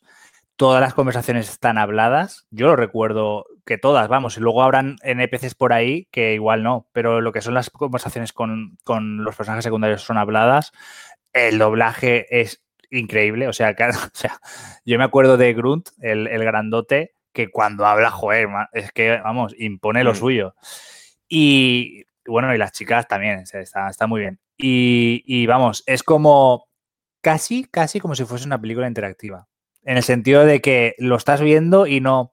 A mí no me salía el, esto de que en el típico juego ¿no? que estás leyendo mucho y de repente pones el piloto automático y como que lees un poco de la caja de texto y ya la saltas, ¿sabéis? Como que interpretas ya casi lo que te están diciendo porque lo que quieres es pasar a lo siguiente. Es tan rol que, si estás metido ahí y estás jugando a eso es porque te está gustando, entonces es, eh, es otro rollo rollo. Se vive, se vive muy bien. la, jugabilidad de lo que es las conversaciones eh, está muy bien. Los planos van cambiando, eh, los efectos de sonido de fondo, si estás en un, en un, planeta que está siendo asediado o lo que sea, pues vas oyendo las explosiones, la gente de, por detrás está hablando, o sea, está, está muy guay. Y luego una cosa que quería decir de antes, que no lo tenía claro, porque no sé si hay cosas que confundo entre Mass Effect y, y Dragon Age, ¿vale? Eh, a, nivel de los personajes. Porque cuando has dicho el nombre completo de Tali, ¿es posible que hubiese como un jueguecillo que se llevaban ellos en plan de descubre cuál es mi nombre o algo así? O sea, que era como que conforme avanzaba la historia le iba probando a ver si acertaba su nombre o, lo o descubría su nombre. Mm, no me acuerdo. No me acuerdo. Sé que con el nombre de Tali había, pues. Había historieta, sí. Esa historieta, porque, claro, según. Mm. Eh, bueno, te cuento, en, la introducción de, los coreanos, pues te cuentan un poco qué tienen que hacer para mm. ser considerados poco eh, dignos ¿no? por su sociedad mm. y en base a los hitos que consiguen, pues eh, los apellidos van cambiando. Mm. Entonces sí, no sé si había seguramente alguna broma o chascarrillo habría en el juego. Sí. Y, luego está el, el en lo que has dicho de las relaciones, ¿vale? porque aparte de eso, si subes mucho el nivel de confianza, puedes acabar teniendo una pareja, ¿vale? Eh, que además, claro, al, conseguir eso vas a, desbloquear escenas que solo vas a ver eh, si llegas a ese punto. Y obviamente solo vas a poderlo hacer con un personaje que yo recuerde no puedes eh, subirlo, a, o sea, ser pareja de más de uno. De hecho, aquí vuelvo otra vez mi, mi confusión entre Mass Effect y Dragon Age, es que si llegabas a ser pareja de un personaje, incluso podías obtener rechazo de otro. Eso igual me confundo, pero. Sí, sí, sí.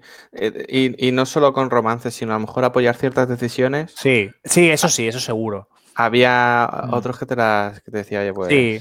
De hecho, automáticamente recuerdo que te salía el, como el tooltip, ¿no? El, el, el aviso ahí flotante de no sé quién no aprueba tu decisión. Sí.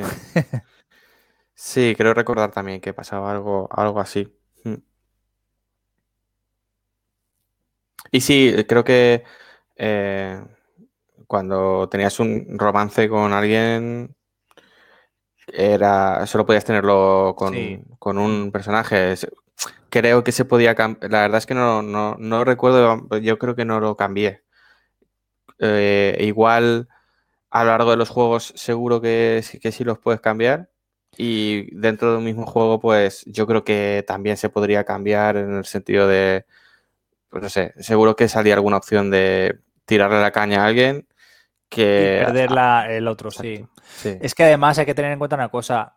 Yo, por ejemplo, y entiendo que tú también, lo jugamos cuando más o menos salió.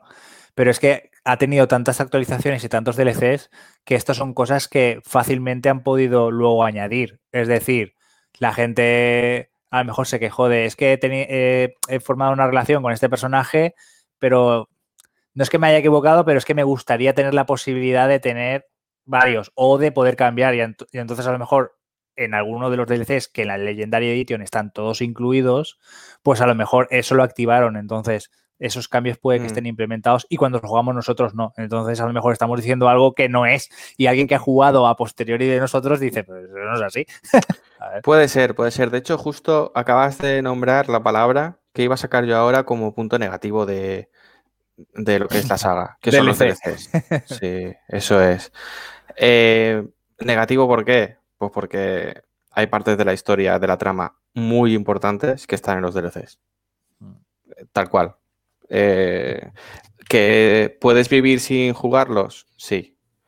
Pero eh, si, te has, ju- si te has leído los libros, te has leído los cómics y estás jugando al juego y te pierdes esa parte porque está en un DLC, ¡buah! manda huevos también, ¿eh? Y eso pasó solamente en el 2 y en el 3. En el 1 no llegó a ver, ¿no? O, No, o en- DLC importante. En el 1 DLCs de trama no, no había. Eso es. Fue a partir del 2 la moda de los DLCs, ¿no? Y los juegos. Sí, de hecho, una de las cosas que queremos hacer, para si alguien está escuchando esto ahora mismo, y eh, pues dice, hostia, ¿cuántos DLCs? ¿Qué hago? No sé qué, no sé cuántos. Yo sí que os puedo recomendar que en el eh, de- de- después de jugar la trama principal, eh, básicamente de pasarte Mass Effect 2, juegues sí o sí a el DLC que se llama Lair of the Shadow Broker, que no sé muy bien cómo se habrá traducido, pero será algo del corredor sombrío. Es una misión que eh, se adentra un poco en el futuro de uno de los personajes más icónicos de- del equipo. Entonces, joder, pues si tienes simpatía por ese personaje, eh, te, va a gustar lo que, pues saber algo más. Y eso es en el DLC del Corredor Sombrío. Y luego el más importante, más sonado y que se habló mucho, el DLC Arrival, Sí, que se llamó La Llegada en castellano. sí, Que claro, es que es el enlace entre el segundo y el tercer sí. juego. sí. Es un enlace que, claro. Si no lo juegas, empiezas el tercero y dices, pero ¿de dónde sale este? Mm. Además, el tercero, si no recuerdo mal, eh, empezabas ya directamente con acción, ¿no? Pasaba algo en la nave y. Sí, es lo que he comentado de que, ostras, esto es como, como me han cambiado tan- tanto el juego, ¿no? Mm. Ya no solamente la parte jugable, sino también la historia es como, ¡pum! Estás ya, Mm, Vale, Pegando juega. tiros. eso es. Sí, sí, Eso es. eso sí. Eso es. Y, eh, no sé, bueno, no sé si Borja y, eh, por supuesto, Chimo y Rafa quieren comentar algo más del segundo juego. No, por mi parte, ya esto es opinión personal. eh, sí que creo que es el juego más completo de la saga, aunque el que más me llegó fue el 1. No sé si es porque estoy poco acostumbrado a estaba poco acostumbrado a los juegos de rol o, ese universo es el que me enganchó más que el 2 y el 3, que me parecen grandísimos juegos, ¿no? Y, y el 2 también, pero el 2 como ya vas orientado a esa misión, ¿no? Porque al final lo que hemos comentado, el, el juego desde el principio va enfocado a esa misión, eh, pierde como la fuerza, aunque la fuerza la tienen los, las misiones secundarias y los personajes, ¿no? En el mundo, pero personalmente pierde un pelín de fuerza y no como el 1 que va de menos a más. Pero bueno, esto es apreciación personal. El 2 es un grandísimo juego, de todas formas. Y poco más que destacar del 2, creo yo. Pues si queréis, pasamos al último libro, que se sitúa cronológicamente entre el DLC de la llegada y el tercer juego. El tercer y último libro del Drew Kaprisky, este que nunca sabré, nunca sabré pronunciar, eh, se llama eh, Retribution, castigo en, en castellano, y habla eh, pues mucho más, ahonda un poco más la historia en Cerberus y el hombre ilusorio. Eh, pues eh, hombre ilusorio y nada, pues eh, el libro va de unos experimentos que se hacen en Cerberus con tecnología segadora y cómo cogen a un conejillo de indias en Cerberus y, y le introducen esta tecnología en su cuerpo y pues, eh, pues lo que sucede, lo que va- le va sucediendo a él y cómo eh, Kaylee Sanders y el capitán David Anderson, pues intentan detenerlo. Eh, eh, no sin pasar alguna que otra penuria. Em, y bueno, pues es un poco pues el... digamos que ya el dejar todo ya entre este DLC de Arrival y el final de Mass Effect 2 y este libro, ya deja todo preparado para lo que pasa en el, en el tercer juego. Que el tercer juego, eh, no sé si ya César, César lo comenzó. Sí, sí, yo no lo he terminado. Mm, porque lo empecé, lo empecé en consola y yo venía de haber jugado el 1 y el 2 en PC y se me hizo muy duro jugar con mando. Entonces lo dejé a mitad. No porque no me gustase el juego, sino por el control. Y, bueno, y, bueno, has dicho, has dicho un nombre, tecnología segadora, y no hemos explicado nada de los segadores.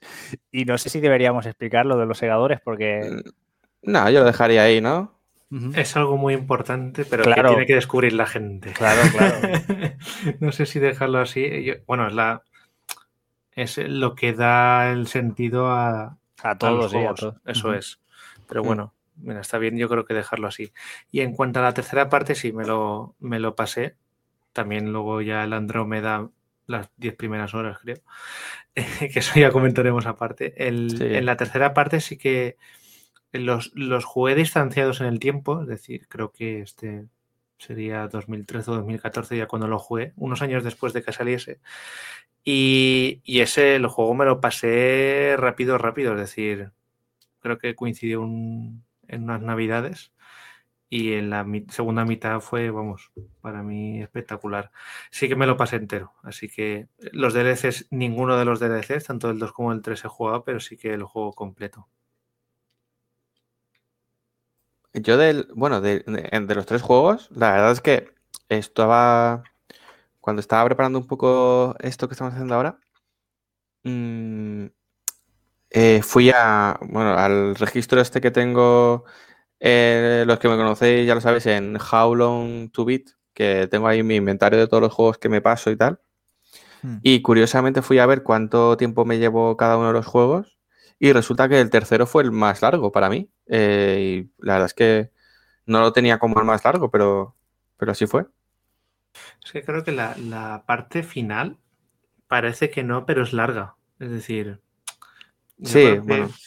Sí, o, eso me dio la sensación de que aunque parece que es el final, es bastante extenso, ¿no? Yo creo que también hmm. a lo mejor el final hay esa falsa sensación. ¿Pero al final no fue lo que se alargó con Omega o con una de, estas, de DLC? Hay, hay varios DLCs que se sitúan lo que sería en la parte final de la historia sin ser el final, pero sí que hay varios DLCs que están, que están ahí, que digamos como que eh, son los últimos coletazos de contexto, por así decirlo, porque de hecho hay DLCs bastante obligatorios, ya que si alguien se pilla la Legendary Edition, ya que están incluidos, mm. que uno es el de Omega, que pues es volver a Omega, que, que bueno, sí, por supuesto, si lo has visto en cómics, en los dos o tres cómics que salen, eh, y luego creo que en el 2 también se va a Omega, ¿no? Creo que en el 2 sí que conoces a, la área esta, a área Teloac. Eh, también hay un, un, DLC muy importante de Tesia, otro muy importante que se llama Leviatán, que, ojo, ese DLC flipas. Y que, que eso sea un DLC, vamos, que, baje aquí, Dios sí lo ve. Que, que, esa es otra, a ver cómo está montado eso en la Legendary, ¿eh? Porque si lo han puesto a nivel de un menú. Pues no lo sé. Mira, yo.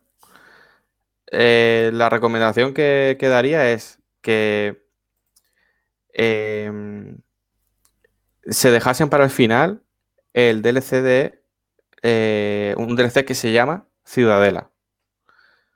En ese se lo dejasen para el final, antes de, pues eso, antes de la recta final, que está muy claro en el juego cuando empieza la recta final y cuando no, eh, pues yo me dejaría estos todos los DLCs los dejaría para, pues entre mitad del juego y final, siendo Ciudadela uno de, el último. Y, Leviatán y Horizonte también otro de los últimos. Y, y ya los de Omega y Tesia, pues sí que se pueden jugar por la mitad. ¿Vale? Porque eh, está bien. eh, hay, hay cosas que pasan en los DLCs que a lo mejor es que han pasado durante el juego.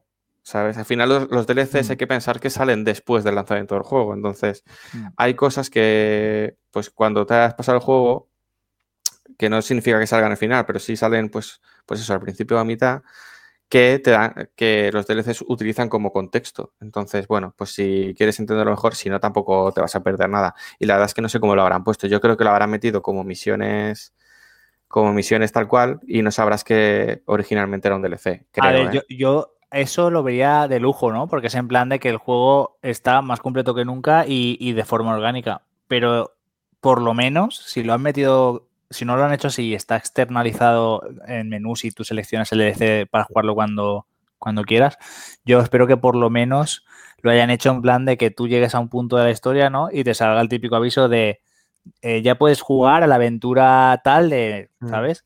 Y, y ir desbloqueándolo así. Porque si está abierto todo desde el principio, para, una, para alguien que no los ha jugado nunca, eso es una locura. Porque, Mm. ¿qué, qué hace? ¿Qué, sí que hace? ¿Se lleva el personaje del 2 a empieza a jugar los DLCs? Porque dice, ah, bueno, voy a jugar los DLCs porque serán más cortos y luego ya me juego la historia principal. ¿Sabes? Mm. Eh, no, yo espero que lo hayan Mm. montado medio bien. Sí, y eso, la, la verdad es que es verdad lo que decía Borja, que eh, hay tanto DLC que al final, a dos, tres horas por DLC, pues, eh, eh, pues claro, te- son horas al final, son horas de juego. Ponía Yo, por en, la ejemplo- descri- en la descripción del juego ponía eh, 20 o algo así, ¿no? Si no me equivoco. Pues mira, eh, estoy entrando ahora en How Long to Beat y aquí eh, dice que el main story, ¿no? La historia principal, una media de 25 horas. Principal con extras 36 y completionista eh, 51, por así decirlo. Mm, eh, claro, esto es sin DLCs. ¿vale? Eh, yo, por ejemplo, eh, más o menos, si no me equivoqué cuando lo anoté en su momento, para mí el, el primer Mass Effect duró unas 40 horas, el 2 47 y el 3 55. Que la verdad es que no está mal. El que No está coja ahora mal. la Legendary Edition y se tire casi 140 horas, Mm. tiene para un rato. Bueno, sé. es, jugar, es jugarte la saga Mass Effect o jugar al Persona 5 Royal. O sea, es- Yo, uff, uf, tantas horas. Pero bueno, a ver si termináis de convencerme. Porque... Mira, te- te- tengo, tengo, de la- cosas tengo, la- tengo delante la descripción detallada de la de Legendary y pone tres juegos más 40 contenidos descargables. Hmm. O sea que. Bueno, ahí también habrá packs de Sí. armas y tal, ¿eh? Sí, exacto, sí. Y hay uno que no lo pudieron poner, un DLC, creo, o un pack, Mm, Sí, porque sí. se perdió código. Eso dice. Mm. Pero no sé. Yo lo que estaba leyendo, bueno, lo que comentáis antes, de que sí que tiene pinta que han tocado el control, ¿eh? el sistema de combate y demás, del 1. Entonces no será tan durillo. Pero ya, ya veré. Sí, el, el- han retocado el, el, el control del 1, la jugabilidad, como si fuera del, del 2 y del 3.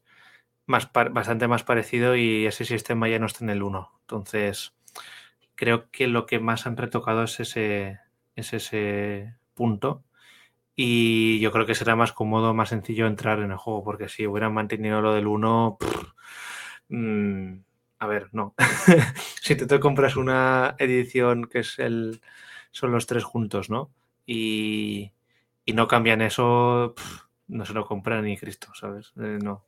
Pero no solo la gente nueva, es que yo, por ejemplo, imaginar que. Nosotros esa- tampoco, claro. Claro, imaginar que ahora le sacas tiempo, porque esa es otra. Sale en un momento en el que hay una nueva generación y hay, y hay ganas de jugar a cosas nuevas. Entonces, sale al final de la generación de PlayStation 4, porque recordar que el juego no hay versión nativa para la nueva generación, sino que ya estaba pensado para la generación anterior. Entonces, claro, a nosotros, mira, a nosotros tres nos gusta mucho la saga y nos gustaría eh, jugarlo. Pero claro, ¿qué haces? ¿Te quedas con ese maravilloso recuerdo que tienes de cuando lo jugaste? ¿O intentas jugarlo ahora por el mero hecho de que tiene más resolución y, y lo que le hayan querido retocar, pero te corta? O sea, cuando lo estás jugando notas que ha envejecido mal. ¿sabes? Entonces, como que no te va a llamar explorar y, explotarlo tanto como en su día. Al final es, para mí es un arma de doble filo. Yo, de hecho, no lo tengo ni, no, lo tengo ni en la lista de comprármelo, pero me gustaría. Me gustaría sobre todo para jugar al 3, que nunca lo acabé, pero, joder, comprarte una edición todos remasterizados y no jugar a todos, también lo veo, no sé, es muy conflictivo esta, esta edición. Para pues mira, yo lo tengo, tengo clarísima esa respuesta. Yo me quedo con el recuerdo. Sí, claro, por eso no lo, tengo en la lista de comprármelo, porque es que, es que no quiero, es que no creo que lo hayan hecho bien. Porque, porque era muy, muy. Había muchas cosas que cambiar. Había muchas cosas que cambiar. Y, y, yo creo que se me va a hacer muy, muy duro, sobre todo la parte del 1. Porque, porque es que el 2 es mi favorito y yo estaría mm. jugando al 1 y estaría deseoso de terminarlo para empezar el 2. Pues yo, por supuesto, eh, coincido contigo, no está en mi lista, pero seguramente, eh, pues eh, al cabo de 3, 4 años, cuando esté casi de saldo, seguramente lo quiera tener solo por coleccionismo. Igual ni lo mm. abro. Hmm. No sé, Borja, si, si es del team eh, me quedo con el recuerdo o prefiero jugarlo otra vez? Es que claro, el, recuerdo que tengo del, 3 sí que es reciente, pero claro, el del 2 con 14 años, claro, mm, con 14 años no es como con 26 años, ¿no? es decir, la mente no está hecha y, tienes un recuerdo, pero tienes un recuerdo parcial, ¿no? Mm, tengo mis dudas. No sería para comprármelo ya, pero sí que me gustaría volverlo a jugar, que es lo que has dicho tú, Fran. Tres o cuatro años después, pues ya eran 15 años o 16 años que la habré jugado. Es una barbaridad de tiempo del primero, ¿no? Si eso que han retocado, que es el sistema de combate, al final, pues obviamente se ve mucho mejor que antes, sí que me gustaría, sí que me gustaría retomarlo. Y de paso, aparte de jugar a los tres, pues también están los DLCs, ¿no? Y ya sería el pack completo, eh, también con los, los, libros, ¿no? Yo creo que sí que sería para retomarlo desde, desde el inicio con todo. Ya no solo los juegos, sino con todo el, el, el pack conjunto.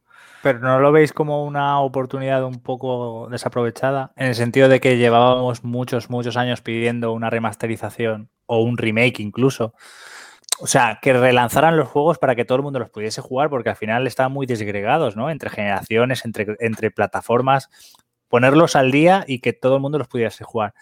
Y como que llega en una situación un poco extraña, es decir, una edición para PlayStation 4 sin mejoras para nueva generación y con un remaster que han retocado cosas, pero no es un remake. Entonces es como que está a caballo para que juegue todo el mundo, pero los que ya lo han jugado como nosotros seamos un poco reacios por es que no me ofrece todo lo que, que me gustaría para, para comprármelo de cabeza. De hecho, acabamos de ver que ninguno de los tres lo va a comprar de salida. Entonces, no sé, lo veo como una, una ocasión desaprovechada para lo que es, para lo que debería haber sido esta saga. Sí, yo creo que llega tarde para la mm. generación de la Play 4. Sí. Y todavía pronto para la generación de la 5 porque se pueden hacer mejores cosas y tener más tiempo para hacer un, un remake, si lo quieres llamar así, o un remaster eh, completo, ¿no? Que se vea que hay pues una evolución. Mm, la comparativa que hay del 2 y el 3 pues es justita, realmente. Mm. Entonces, pues te quedas con una sensación, pues en cierta forma agridulce. Porque claro, te lo compras dentro de 3 o 4 años y seguramente ya esté un poco pasadito. Porque al final es un juego que ya es de la 4. Yo creo que está pasadito ya. Por, eso, por eso te digo, si ya está un poco pasado, cuando a lo mejor quieras jugarlo dentro de unos años, dirás, hostias, que ya está pasado, o ya estaba pasado. Está el hecho de que yo creo que, a ver, yo creo que gráficamente que va a ser un, Andrómeda, más o menos, ¿no? Yo y Andrómeda inferior, ¿eh? Andrómeda mm, va justito en, en generación de Play 4, ¿eh? Entonces, eh, ya que estás en... Es que en el Andromeda ya se hace 5. años, ¿eh? Realmente. Claro, eh, eh, no sé, a ver, todo lo que pasa con BioWare es un poco raro últimamente, en los últimos años, ¿no? No solo Anthem, sino también que se esperaba, se esperaba más de sus dos franquicias, que son esta Mass Effect y Dragon Age, y están tardando mucho en sacar cosas. Entonces, claro, tardas para...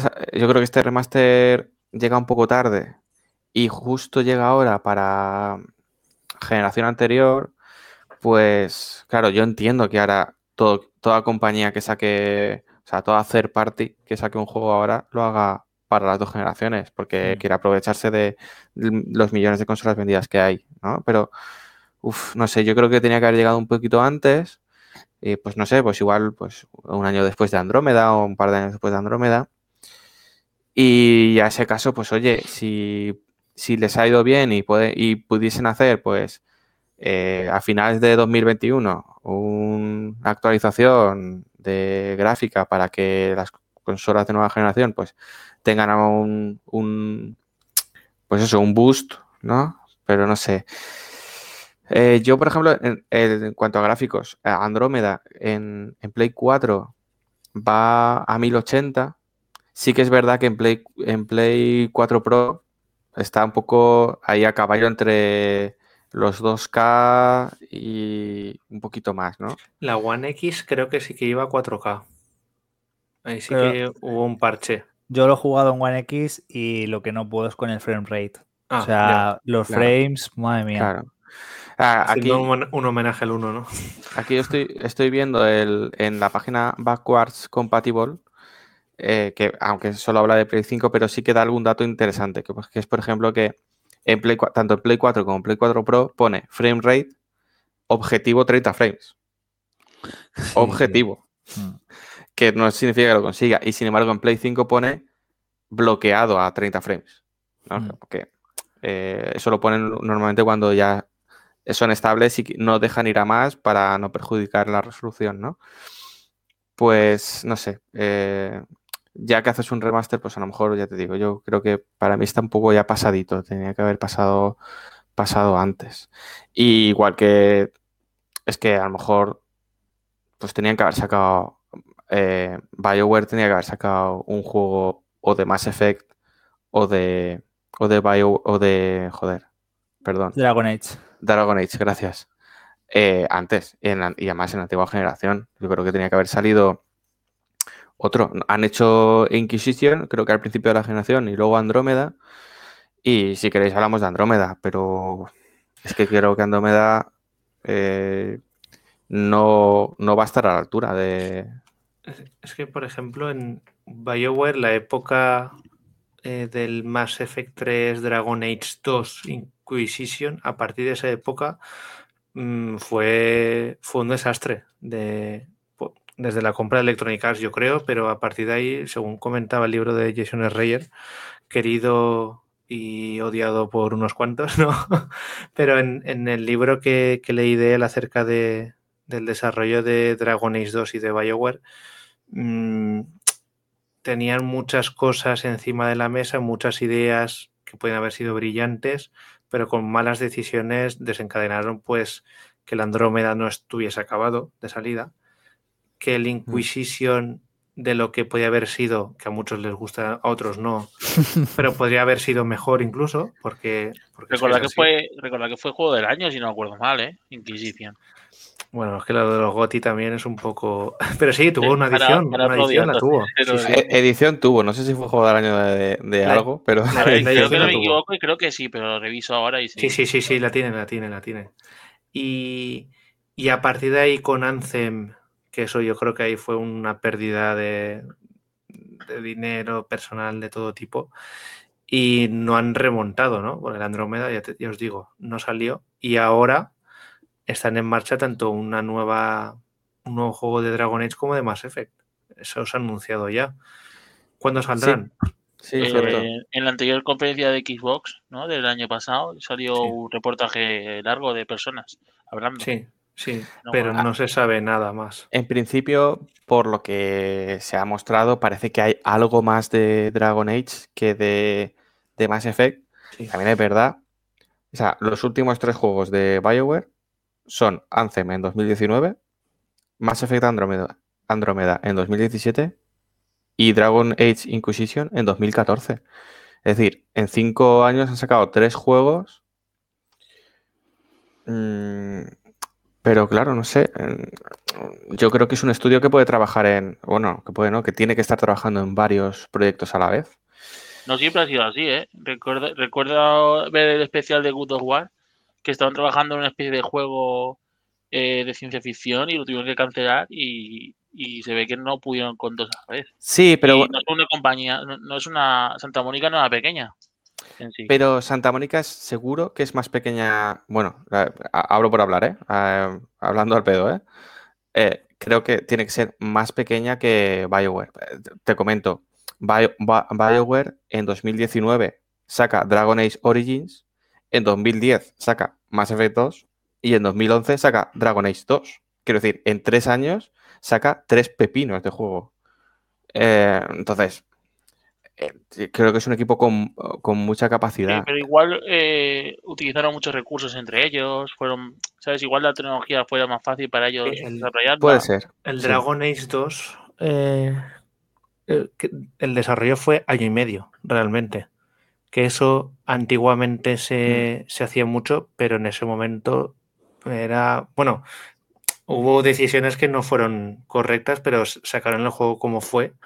Y, y fue eso, el desarrollo muy, muy, muy pequeño. Que normalmente no es así. Y, y os digo que no va a pasar, yo creo que nunca más, ¿no? Pues mira, también, yo. también hay que decir que el Dragon Age 2 es que no le, llegó a- no le llega la sola zapato al Claro. 1.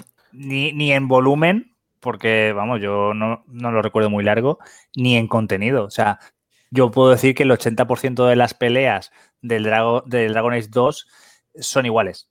son, Pero son todas es por iguales. eso, porque tuvieron. Fue una decisión que di- dijeron de sacarlo para esa fecha, no la movieron y salió como salió. Es decir, es que no hubo Pero- más. De todas formas, yo- yo defiendo Dragon Age 2. Quiero decir, eh, no será el mejor juego de BioWare seguro, Mm. pero a mí no me viene mal. Y de hecho, es que pues mira, si tardaron un año y medio en hacer Dragon Age 2, pues prefiero que tarden un año y medio y hagan Dragon Age 2 a que tarden 5 y hagan Anthem, ¿no? Sí, no, está claro. Entonces, eh, sí que es verdad que a partir de eh, Mass Effect 3, e incluso antes, eh, ya con Electronic Arts hubo los problemas, ¿no? De que les cambiaron el motor para hacer un Dragon Age, ¿no? Que eso es lo que te referías tú con lo de, eh, pues estos, eh, algunos textos que sacó Jason Schroeder. Pero eh, también tenemos que pensar una cosa. eh, BioWare, Bio- BioWare es esta eh, desarrolladora que, pues, desde los Baldur's Gate hasta estos Mass Effect, Mm. pasando por Neverwinter Nights o los KOTOR o el Jade Empire, ¿no? Son Espera. juegazos. Y el Sonic Chronicles de DS. Poco se habla de ese juego. ¿eh? Lo estaba leyendo yo en Wikipedia hace Juegazo. 5 o 10 No, minutos no. y me he quedado flipando. Ese juego, juegazo, ¿eh? Mm, No sé quién lo compró. Yo, yo lo jugué bastante. No lo tengo, pero lo jugué con. Gracias al pirata, Barba Negra. Y, y el Sonic Chronicles es de BioWare y salió para DS, efectivamente. También entra dentro de los juegos que están desarrollando antes de, de la compra de, por Electronic Arts.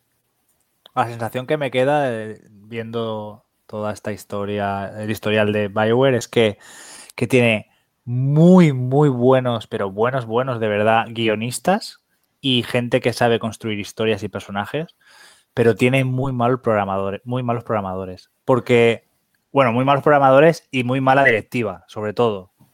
Porque, porque joder, es que podemos decir que el, Dragon Age 2 eh, salió como salió, ¿vale? Que, los Mass Effect tienen esta, este movimiento arcaico a la hora de moverte. El inventario, ningún inventario de los Mass Effect, incluso diría que el Dragon Age, llega a ser realmente a, cómodo y, amigable de mover los objetos por el inventario y de gestionar todo lo, lo que tienen en pantalla. Pero saben hacer muy buenos personajes y muy buenas historias. Entonces es como que algo no. O sea, Lo vengo, a decir También- lo vengo a decir también por el- la legendaria edición esta. Yo creo que todo lo que me temo que no va a llevar corregido o no va a llevar cambiado, no corregido, sino que, que tendría que venir cambiado, tendría que ser todo modernizado, no va porque tiene esa falta de, de- de gente a la hora de, de- de programar. También te digo una cosa, ah, eh, que es eh, un poco por donde quería ir. Mm, Bio- BioWare ahora no es la BioWare de, de los primeros Mass Effect y de los primeros Dragon Age Origins. Ni siquiera en, en cuanto a guionistas. Eh, eh, lo que os comento, ¿no? El, el- el que hizo los libros, al final de Mass Effect 2 se fue del estudio. Creo que ha vuelto. Me creo recordar alguna noticia de que había vuelto hace pues un año o así. Casey Pero- Hudson, creo que es, puede ser. No, no, el me refiero al Drew Capriskin este, el de los Ah, libros. vale, vale, Ahora, vale. ahora te lo, ahora luego te lo busco y te, lo- y te lo digo. Pero en, en BioWare, la BioWare de Baldur's Gate 2 sí que era la BioWare que hizo el primer Mass Effect. Es decir, entre Mass Effect 1 y Baldur's Gate 2 pasan 7 años. Pero es que entre Mass Effect 1 y Mass Effect Andrómeda pasan 10. Y, y no es por el número de años, sino porque es que es- esa gente se ha ido. El Mac- Mark Walters, creo que, que es el de los cómics, también se fue. Y yo creo que ahí también habrá, eso se habrá notado, en que BioWare ya no es lo que, lo que era. Y era ese referente que era pues a principios de los años 2000. En cuanto a rol, claro. Rol cada vez se juega menos, ¿no? Yo no me quiero ir esta, este programa sin romper una lanza a favor de Inquisition. Eh, no será la BioWare de antes, pero a mí Inquisition me encantó. Eh, los personajes no, no están a nivel de Mass Effect 2 ni de Persona 5, pero los personajes son muy buenos, prácticamente todos. O sea, Cassandra me, me flipa. Bueno, es que todos, todos, todos, todos. Incluso Solas, que es el típico elfo mm, que solo piensa en su raza y demás, es que me encanta. Y la gente lo criticó porque era más acción que rol. A mí, que soy amante del rol, me gustó muchísimo Inquisition y las, las peleas son muy buenas. Tiene efectos especiales muy chulos, los golpes son muy contundentes, puedes pausar y dar órdenes a los compañeros y hay peleas muy impresionantes. Los dragones son una locura. Creo recordar que había 8 o 10 dragones y cada uno es totalmente diferente al otro en tamaño, en mecánica, en, en- en elementos. O sea, eh, a mí me encantó. Yo, yo soy de los que hubiese dado el voto de juego del año. No sé en qué año salió ni qué otros tenía para competir para el título, pero yo se lo daba sin ningún problema porque lo disfruté. Las dos veces que me lo he pasado, lo he disfrutado las dos veces. A mí me encanta. Y tiene esa, esa relación de personajes, esas escenas y esos, eh, no sé, conversaciones así divertidas que tienes entre, entre el protagonista y el personaje con quien te estás relacionando. No son meros compañeros o meros NPC que tú tienes, pues intercambias dos frases y se acaba la escena, ¿sabes? Tiene, tiene profundidad. A mí me, me gusta muchísimo Inquisition. Yo lo tengo pendiente. Y Yo Una lo, cosa- lo empecé el otro día. es verdad, es verdad. y Yo también soy fan de la Inquisición española. Estamos hablando de eso, ¿no? Eh, lo que os está molando es el, el juego de Sonic, ¿eh? El de Sonic de DS. Sí, estamos flipando aún. Yo estoy A ver. flipando. que, que no es mal juego, ¿eh? Ya os lo digo yo. Yo he visto una toma, de decisiones y ítems con stats en plan de vida más 5 o algo así, que PS más 5 y digo, pero, pero ¿esto qué es? No está, no está tan mal. No, a ver, a lo mejor Este para lo un niño de comer. 10 años sí. Que Y quiero, bien, pero. quiero un- una danza a favor un poco, aunque salió mal, ha salido mal y no lo hemos, yo no lo he probado y solamente digo quejas.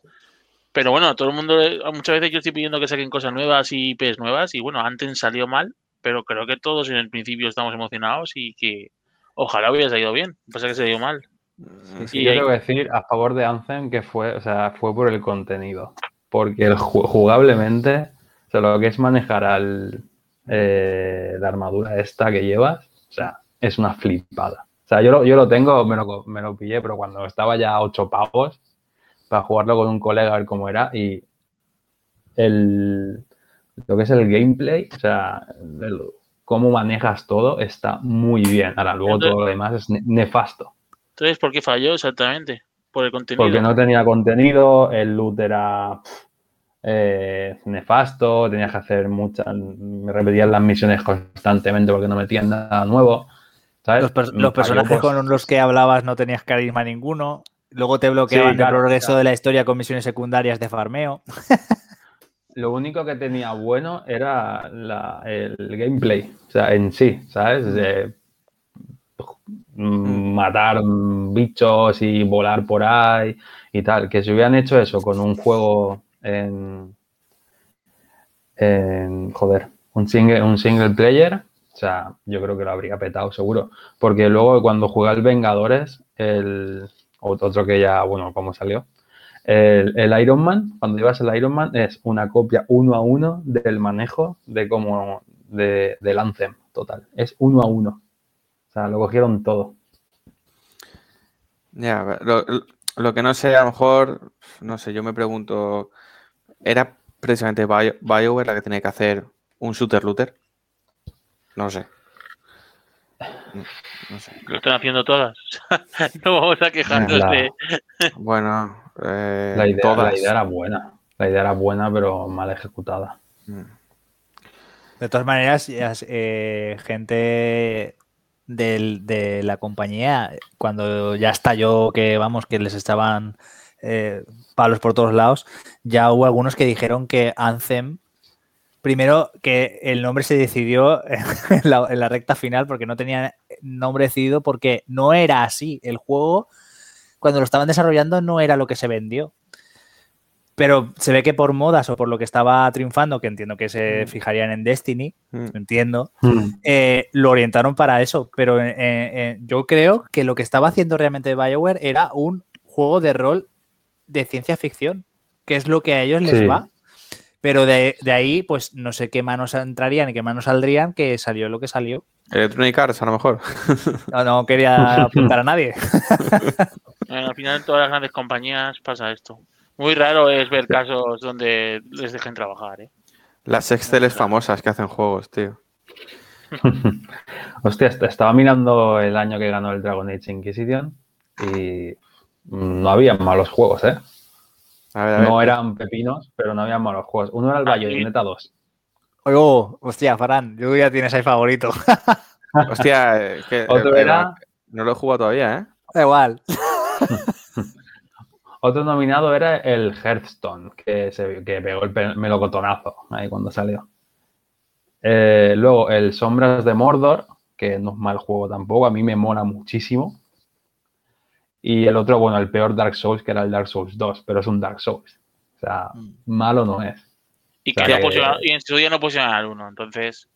¿Qué año era eso? a dos. ¿2017? ¿2014 era? 2014. 2014. Decir que no es un mal año, no sé. Yo que soy muy exigente. Tal vez. No, no, o sea, pero que, que no fue. No, pero que fue mal año que no habían malos juegos, pero, pero porque tú ves esos que estaban ahí nominados a juego del año, porque si tú empiezas a ver las listas, está por ahí el Destiny nominado a, otro, a otra categoría y un montón de cosas, ¿eh? Y el Destiny, pues, bueno, salió como salió, pero yo creo que es yo de lo mejor que he jugado en, en, en consola, tío, de, de shooter, ¿sabes? No le pido nada más al Destiny. No estaba entre los nominados Vale. uno de los preferidos de Fran, Alien Isolation. Ah, pero sí que, sí que se llevó el, el premio de los Game Awards, ¿eh? El Dragon Age. Sí, claro, lo- sí se lo llevó. Yo lo que he dicho que Sí, sí. sí, se lo llevó, ganó, ganó. Claro. A ver, yo con eh, siempre con la ventaja que nos da la distancia y, por supuesto, repitiendo él, hay que mirar, no hay que mirar con los ojos de 2021, a lo mejor los juegos de 2014, aunque solo han pasado siete años. La verdad es que de esos cinco que has comentado, Rafa, si esos cinco tienen que definir el, a lo mejor el año videojueguilmente, mm, creo que hay muchos mejores años que ese. No, el problema es que a veces Ah, no sí, ganan sí, los sí, sí, mejores. muchos mejores sí, pero ese año sería lo mejor que había y no, y no son malos. Ahora, para, tu- para mi gusto, conociéndote, Destiny y Alien Isolation son juegos que van definiendo más la, para ti en la historia y que ni siquiera llegaron a, a ser nominados para. para No, pero, que, por ejemplo, a mí, claro, es que Destiny como salió tampoco me parecía como para ser juego de un año. Y Alien Isolation a mí me gusta, pero yo también entiendo que no sea juego del año, ¿no? A ver, cuando piensas en juego del año, piensas en, pues, el, el- un Red Dead, ¿no? Un... un- No tiene por qué. Yo, a mi gusto, si hubiera habido que, eh, juego del año en, en el año que salió el Braid, eso tiene que haber el Braid. Y es un juego Hombre. indie. En 2014 ¿Cuál? el Super Ma- Smash Bros. ¿eh? El Braid, el juego. No sé cómo Braid, el de Sí, Jonathan Blow, ¿no? Sí. No sé cuál es. Sí, Bueno, que fue el año también de muy Portal y todo eso. no Entonces, sé. Claro, pero... Yo es que como mira, de esos premios me creo la mitad y Claro, no sé, totalmente. Pero aprovechando también lo que dice Rafa, es, pues, si el. Braid, no, si por ejemplo, el juego que ganaría en 2010, a lo mejor vendió 5 millones de, copias. Pues si el Braid vendió 500.000, que me- estoy tirando, estoy tirando a la piscina. Pues lo que decimos muchas veces, ¿no? Pues si no vendes 5 millones de copias, por algo será, ¿no? Aunque, aunque coincido con que, por ejemplo, en este caso Braid sea un juegazo y, y- y obra de un genio, ¿no? Pero al final, pues también esto es- son los blockbusters, ¿no? De... Sí, no le vamos a dar vueltas más a este evento porque, porque joder, es que no tiene sentido. O sea, eh, el Half-Life Alyx ahí está y Sí, lo, han jugado, lo han jugado cuatro gatos y no puede ser juego del año porque lo han jugado cuatro gatos. Pues, pues vale, ¿sabes? Quiero decir, pues que no... Vamos, No. que hombre, creo que todos queremos probarlo, ¿eh? Hombre, ya te digo. El problema es la, la dificultad de conseguir el, y o sea, que el- el inversión, digamos. y que Mass Effect ha dado, ha dado que hablar, ¿eh? Sí. Ha, ha dado que hablar, eh, BioWare. Eh, una cosa, eh, mm, así un poco por recapitular un poco, de Mass Effect, está Mass Effect Andromeda, no hemos hablado de Mass Effect Andromeda, pero porque no lo hemos terminado ninguno. Eh, Borja y César, ¿lo empezasteis? Sí. El, el Andrómeda, la demo, yo la demo la cogí con muchas ganas y creo que dos años después me lo compré, lo empecé. Lo que pasa que ya lo dejé, pues no sé, a las 10 o 15 horas. Me pareció un pelín aburridete al principio, pero tampoco me estaba pareciendo un mal juego. Es decir, eh, el, sistema de combate, todo eso, creo que estaba bien diseñado iba un poco justito, pues lo que ha dicho también César de frames, iba un poco uf, apurado o con esa resolución dinámica que tenía, pero a mí me estaba gustando lo que estaba jugando, no me engancho. Eh. ¿por, dónde, ¿Por dónde te quedaste de la historia? No me acuerdo, no hace bastante tiempo. Ya te digo, Vale, yo, 10, os- 15 horas, no, no te puedo decir, creo que No. no pase de las 10. yo llevo unas 15 o por ahí y la verdad es que efectivamente es un Mass Effect en cuanto a la cantidad de conversaciones, mm, Exploración también, sí. mogollón de misiones, eh, eh, chorras o no chorras, pero mogollón de misiones. Para mí en, en- en el menú eh, podían estar mejor estructuradas las misiones Sí, y ser sí, más fácil. Es un, es, eh, la verdad es que es un lío y es aburridísimo el Sí, tema de sí, moverte sí. por, las, por las misiones. Está lo que tú decías de la exploración, es un Mass Effect, pero siendo Mass Effect, me falta algo. mm, me falta algo. Mm, La verdad es que no empatizo nada con el protagonista. Y no sé, no sé. Yo, mira, me he quedado eh, en- dentro de la trama principal, don, un poco cuando conoces y quieres forjar una alianza con una raza nueva. Que, yo los veo y me parecen como los tíos que salen disfrazados en Cats, el musical. Creo que me suena de, de que iba por ahí también, creo. Entre Pues la sí, demo sí. Y, y el juego creo que iba por ahí, sí. No sé. Pero es como eh, que falta, falta más profundidad, ¿no? El, el que esas razas o esos personajes, esa historia te atrape. Ah. Y es un poco demasiado superficial. Quiere, quiere hacer eso, pero no llega a lo que era el 1, por ejemplo. Yo eh, estoy dispuesto a pasármelo, eh, estoy a tope. Eh, eh, a ver si os puedo contar algo. Eh, A, a mí me pasó que, que lo pillé gracias al Pass, ¿vale? Ya que estaba. Y, y cuando, y claro, como se había anunciado esta Legendary Edition y tal, pues claro, dije, ¿por qué no? Voy a, voy a probar el Andrómeda. Y, y la verdad es que dejando a lado el tema técnico, porque ya digo que de frames a mí yo soy muy susceptible y, y me, me resultaba incómodo. Lo empecé y me encantó. Al principio me dije, joder, ¿cómo puede ser que este juego tuviese tan mala crítica en su momento? Pero si tiene una pintaza, de hecho me acuerdo que, le, que hacía capturas y algunas se las envié a Fran, como diciendo, ah, pues mira, aquí hay potencial. Mm, cierto. El principio me encanta, la propuesta inicial también. No es una historia que te rompa la cabeza, ¿no? Porque hemos visto ya películas que, que más o menos son así, ¿no? Eh, pues eh, hay, eh, están haciendo un viaje buscando un planeta para habitar y hay, polizones que están dormidos, ¿no? En crío, sueño y pasa un accidente y hay que despertarlos, ¿vale? Eso lo hemos visto en series y películas de ciencia ficción, pero sí que notaba esa trama y esa esencia de Mass Effect. Entonces, a mí me gustó mucho. El problema vino cuando ya después de todo esto de historia, llegas al primer planeta, haces el primer asentamiento, se abre el primer mapa para explorar y ya empiezan a aparecer las primeras misiones secundarias, cuando ahí empecé a desengancharme del juego. ¿Por qué? Porque volvía a ver todas esas carencias técnicas que, ve, que vi en los anteriores. Es decir, notabas un movimiento tosco y eso que aquí puedes sprintar, puedes saltar y encender propulsores para, digamos, eh, desplazarte en el aire. O sea, eh, han intentado meter cosas para, para, hacer más dinámico el movimiento. Seguía viéndolo tosco. La gestión de inventario, la del inventario es una auténtica locura. O sea, muy eh, mal. locura negativa. Es decir, muy mal, muy es mal. tediosísimo. Tienes que encontrar patrones de armas, de munición, de accesorios para las armas. Tienes que aprenderlos. Luego Mm. encontrar los ingredientes para poder fabricarlos. Cuando los fabricas, montarlos en las armas. Bueno, es un caos. Han intentado hacer una cosa y luego con las habilidades igual. Las habilidades están como por menús de tipos de habilidades y dentro de los menús un montón de subhabilidades. Eh, fatal. El, Sí. el- el menú, la interfaz del usuario es para cogerla y tirarla directamente.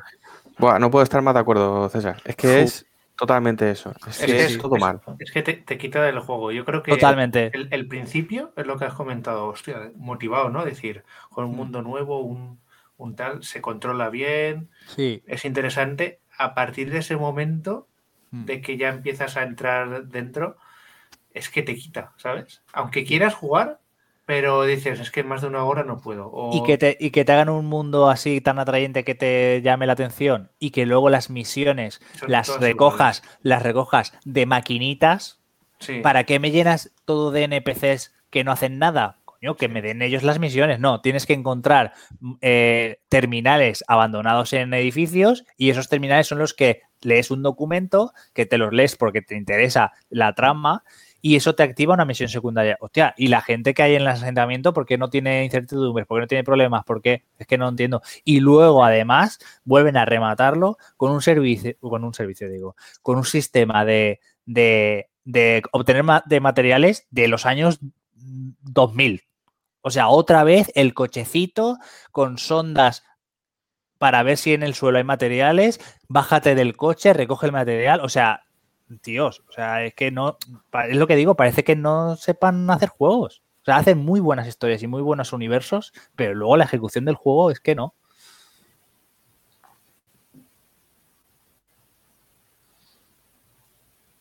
Así que nada, más Effect, una trilogía.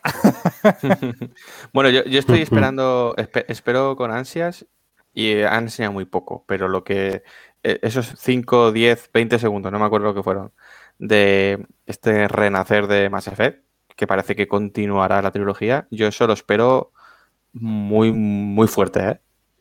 Pero eso, eso es como el logo de Bayonetta, ¿eh? Totalmente, soy consciente. Hombre, soy a- consciente. antes ir, a, antes ir al Dragon Age, ¿no? Que está anunciado antes. Yo creo que sí. Yo creo que antes celebraremos eh, tu cumpleaños número 50. y mira que queda. No, hombre, no. Antes, o sea, antes de que yo cumpla 50, BioWare cierra. Claro. Bueno, pero puedes sacarlo a otra compañía. Sí, sí, puede ser. Lo- eh, eh, bueno, Chimo, Chimo y César, eh, la banda sonora que puse en la fiesta de cumpleaños que hicimos el juego ese de misterio, Mm. era todo Mass Effect.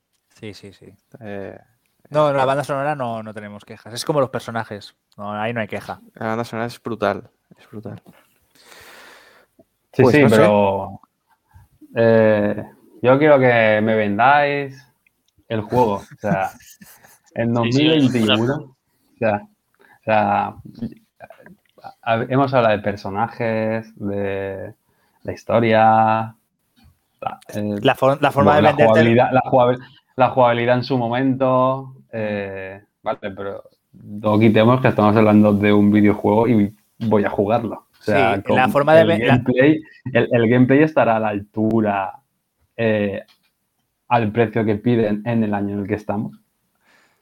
A ver, una cosa, es, una cosa es que te hablemos del gameplay, de si va a estar a la altura, y otra cosa es que te lo vendamos. Yo, como vendería Mass Effect a ti y a cualquiera, es que es el mejor videojuego de ciencia ficción que puedes jugar. Eso es así. Lo que pasa es que tienes que saber a qué vas a jugar y es un juego de rol. Si eso, si eso es algo de tu gusto, pues entra muy fuerte porque te va a gustar, seguro.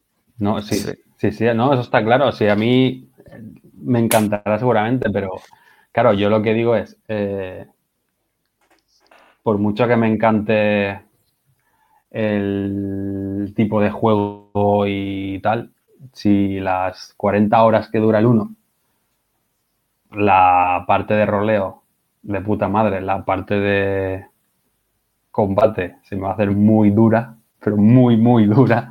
Pero es muy pequeña. Es una- En el 1 en, el uno Sí. en especial es muy pequeña. A lo mejor de, de esas 40, eh, a lo mejor hay 5 horas de combate. Sí. A ver, es posible, mm, no sé cómo lo habrán hecho en el 1, es lo que comentaba César hace un rato. Eh, Puede ser dura, eh, puede ser dura la del 1. Espero que le hayan dado un remozado, yo creo que la habrán, la habrán puesto a la altura de los otros dos juegos y, vamos, estoy casi convencido.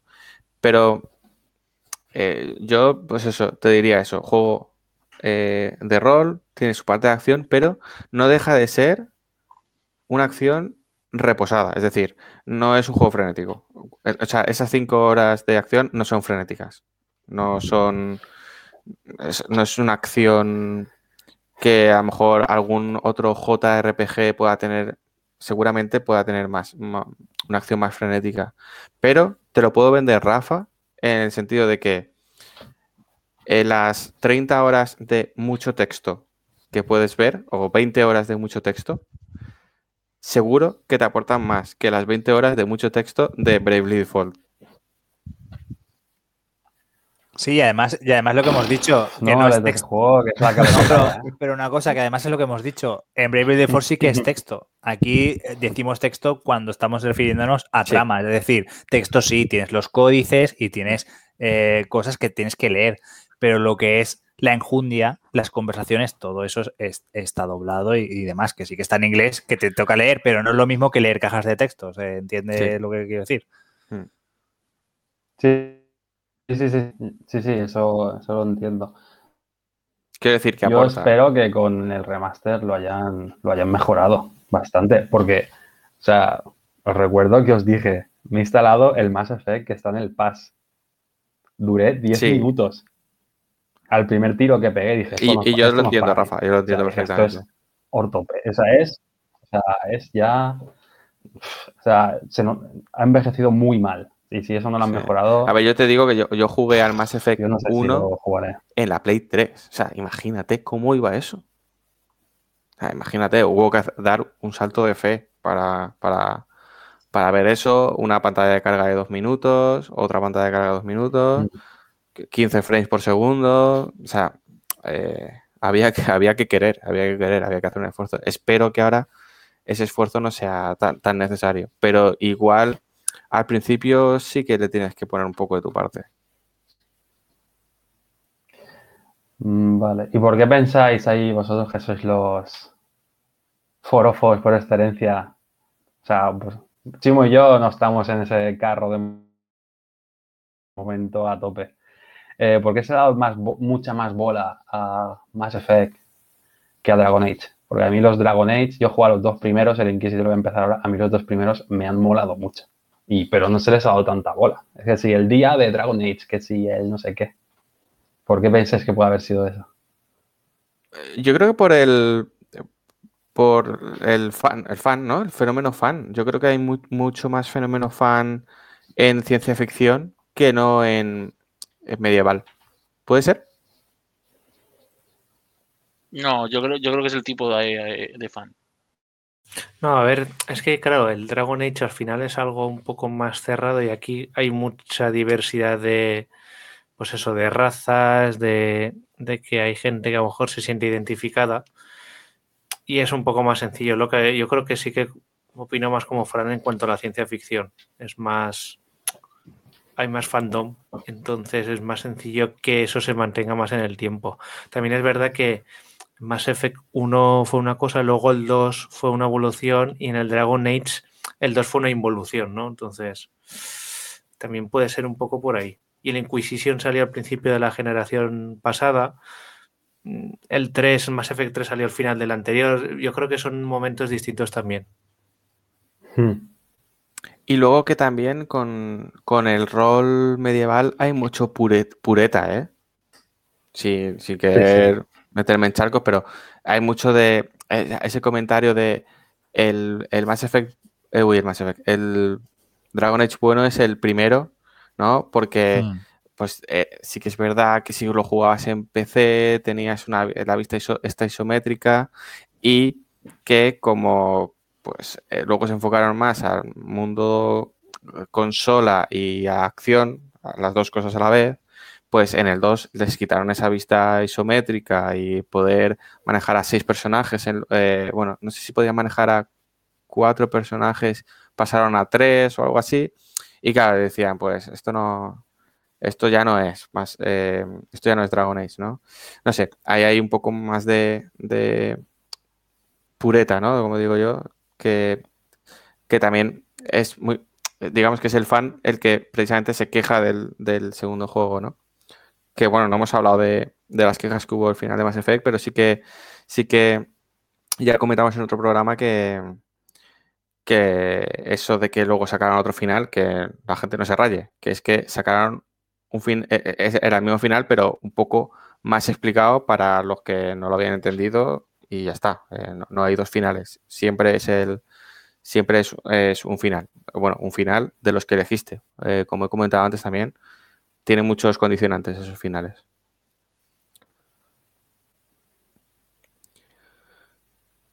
Y no sé si queréis ir cerrando la cosa esta.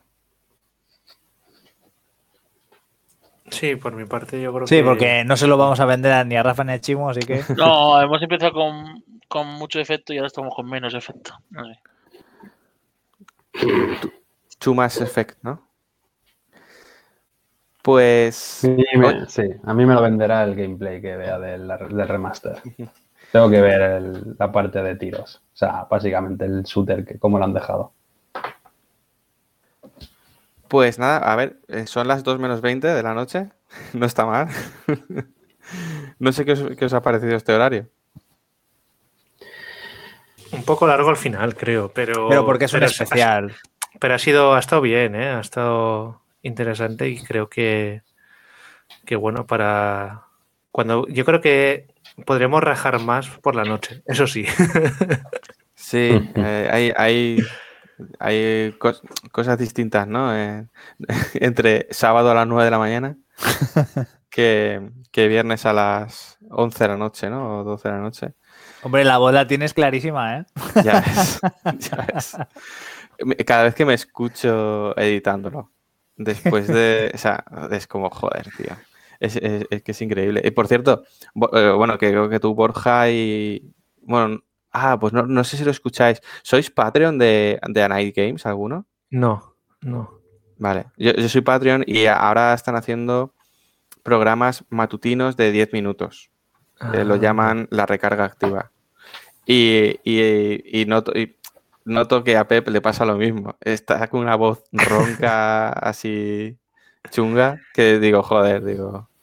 digo Es que hay, tenemos- hay gen- hay gente, yo no tengo, creo que no tengo tanto ese problema, se me aclara la voz rápido, pero hay gente que le cuesta un, un par de horitas y es jodido, ¿eh? Hablar a primera hora, tienes la voz ay, más grave, se Claro. te agrava mucho, pero bueno. Por ahí va guay.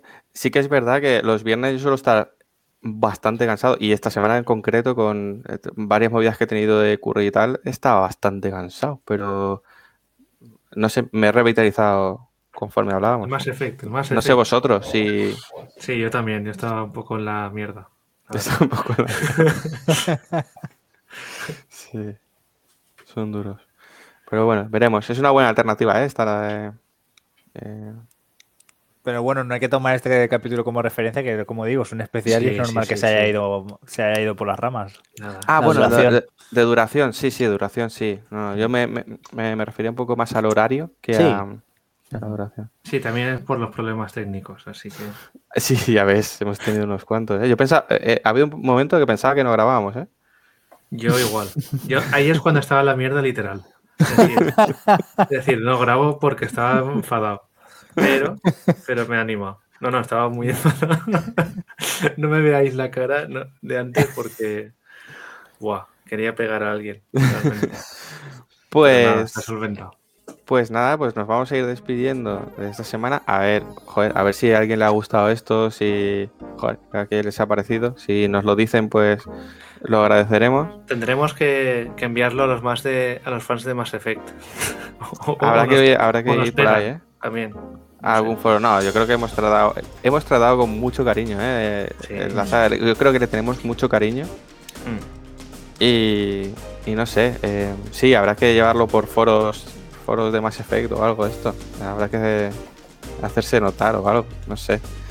Pues Mm. nada, la semana que viene más y con noticias, ¿no? Chimo, Chimo ya tenía hecho el programa.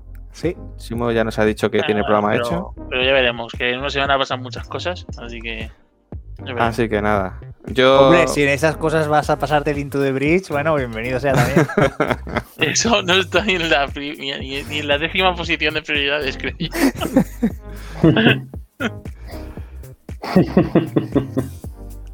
Pues nada, eh, nada más, eh, lo dicho, eh, ya sabéis dónde estamos y, y nada, que, gracias por, por estar aquí todos, todos, a todos vosotros, los que estáis aquí y los que nos puedan, los amigos que nos estén escuchando.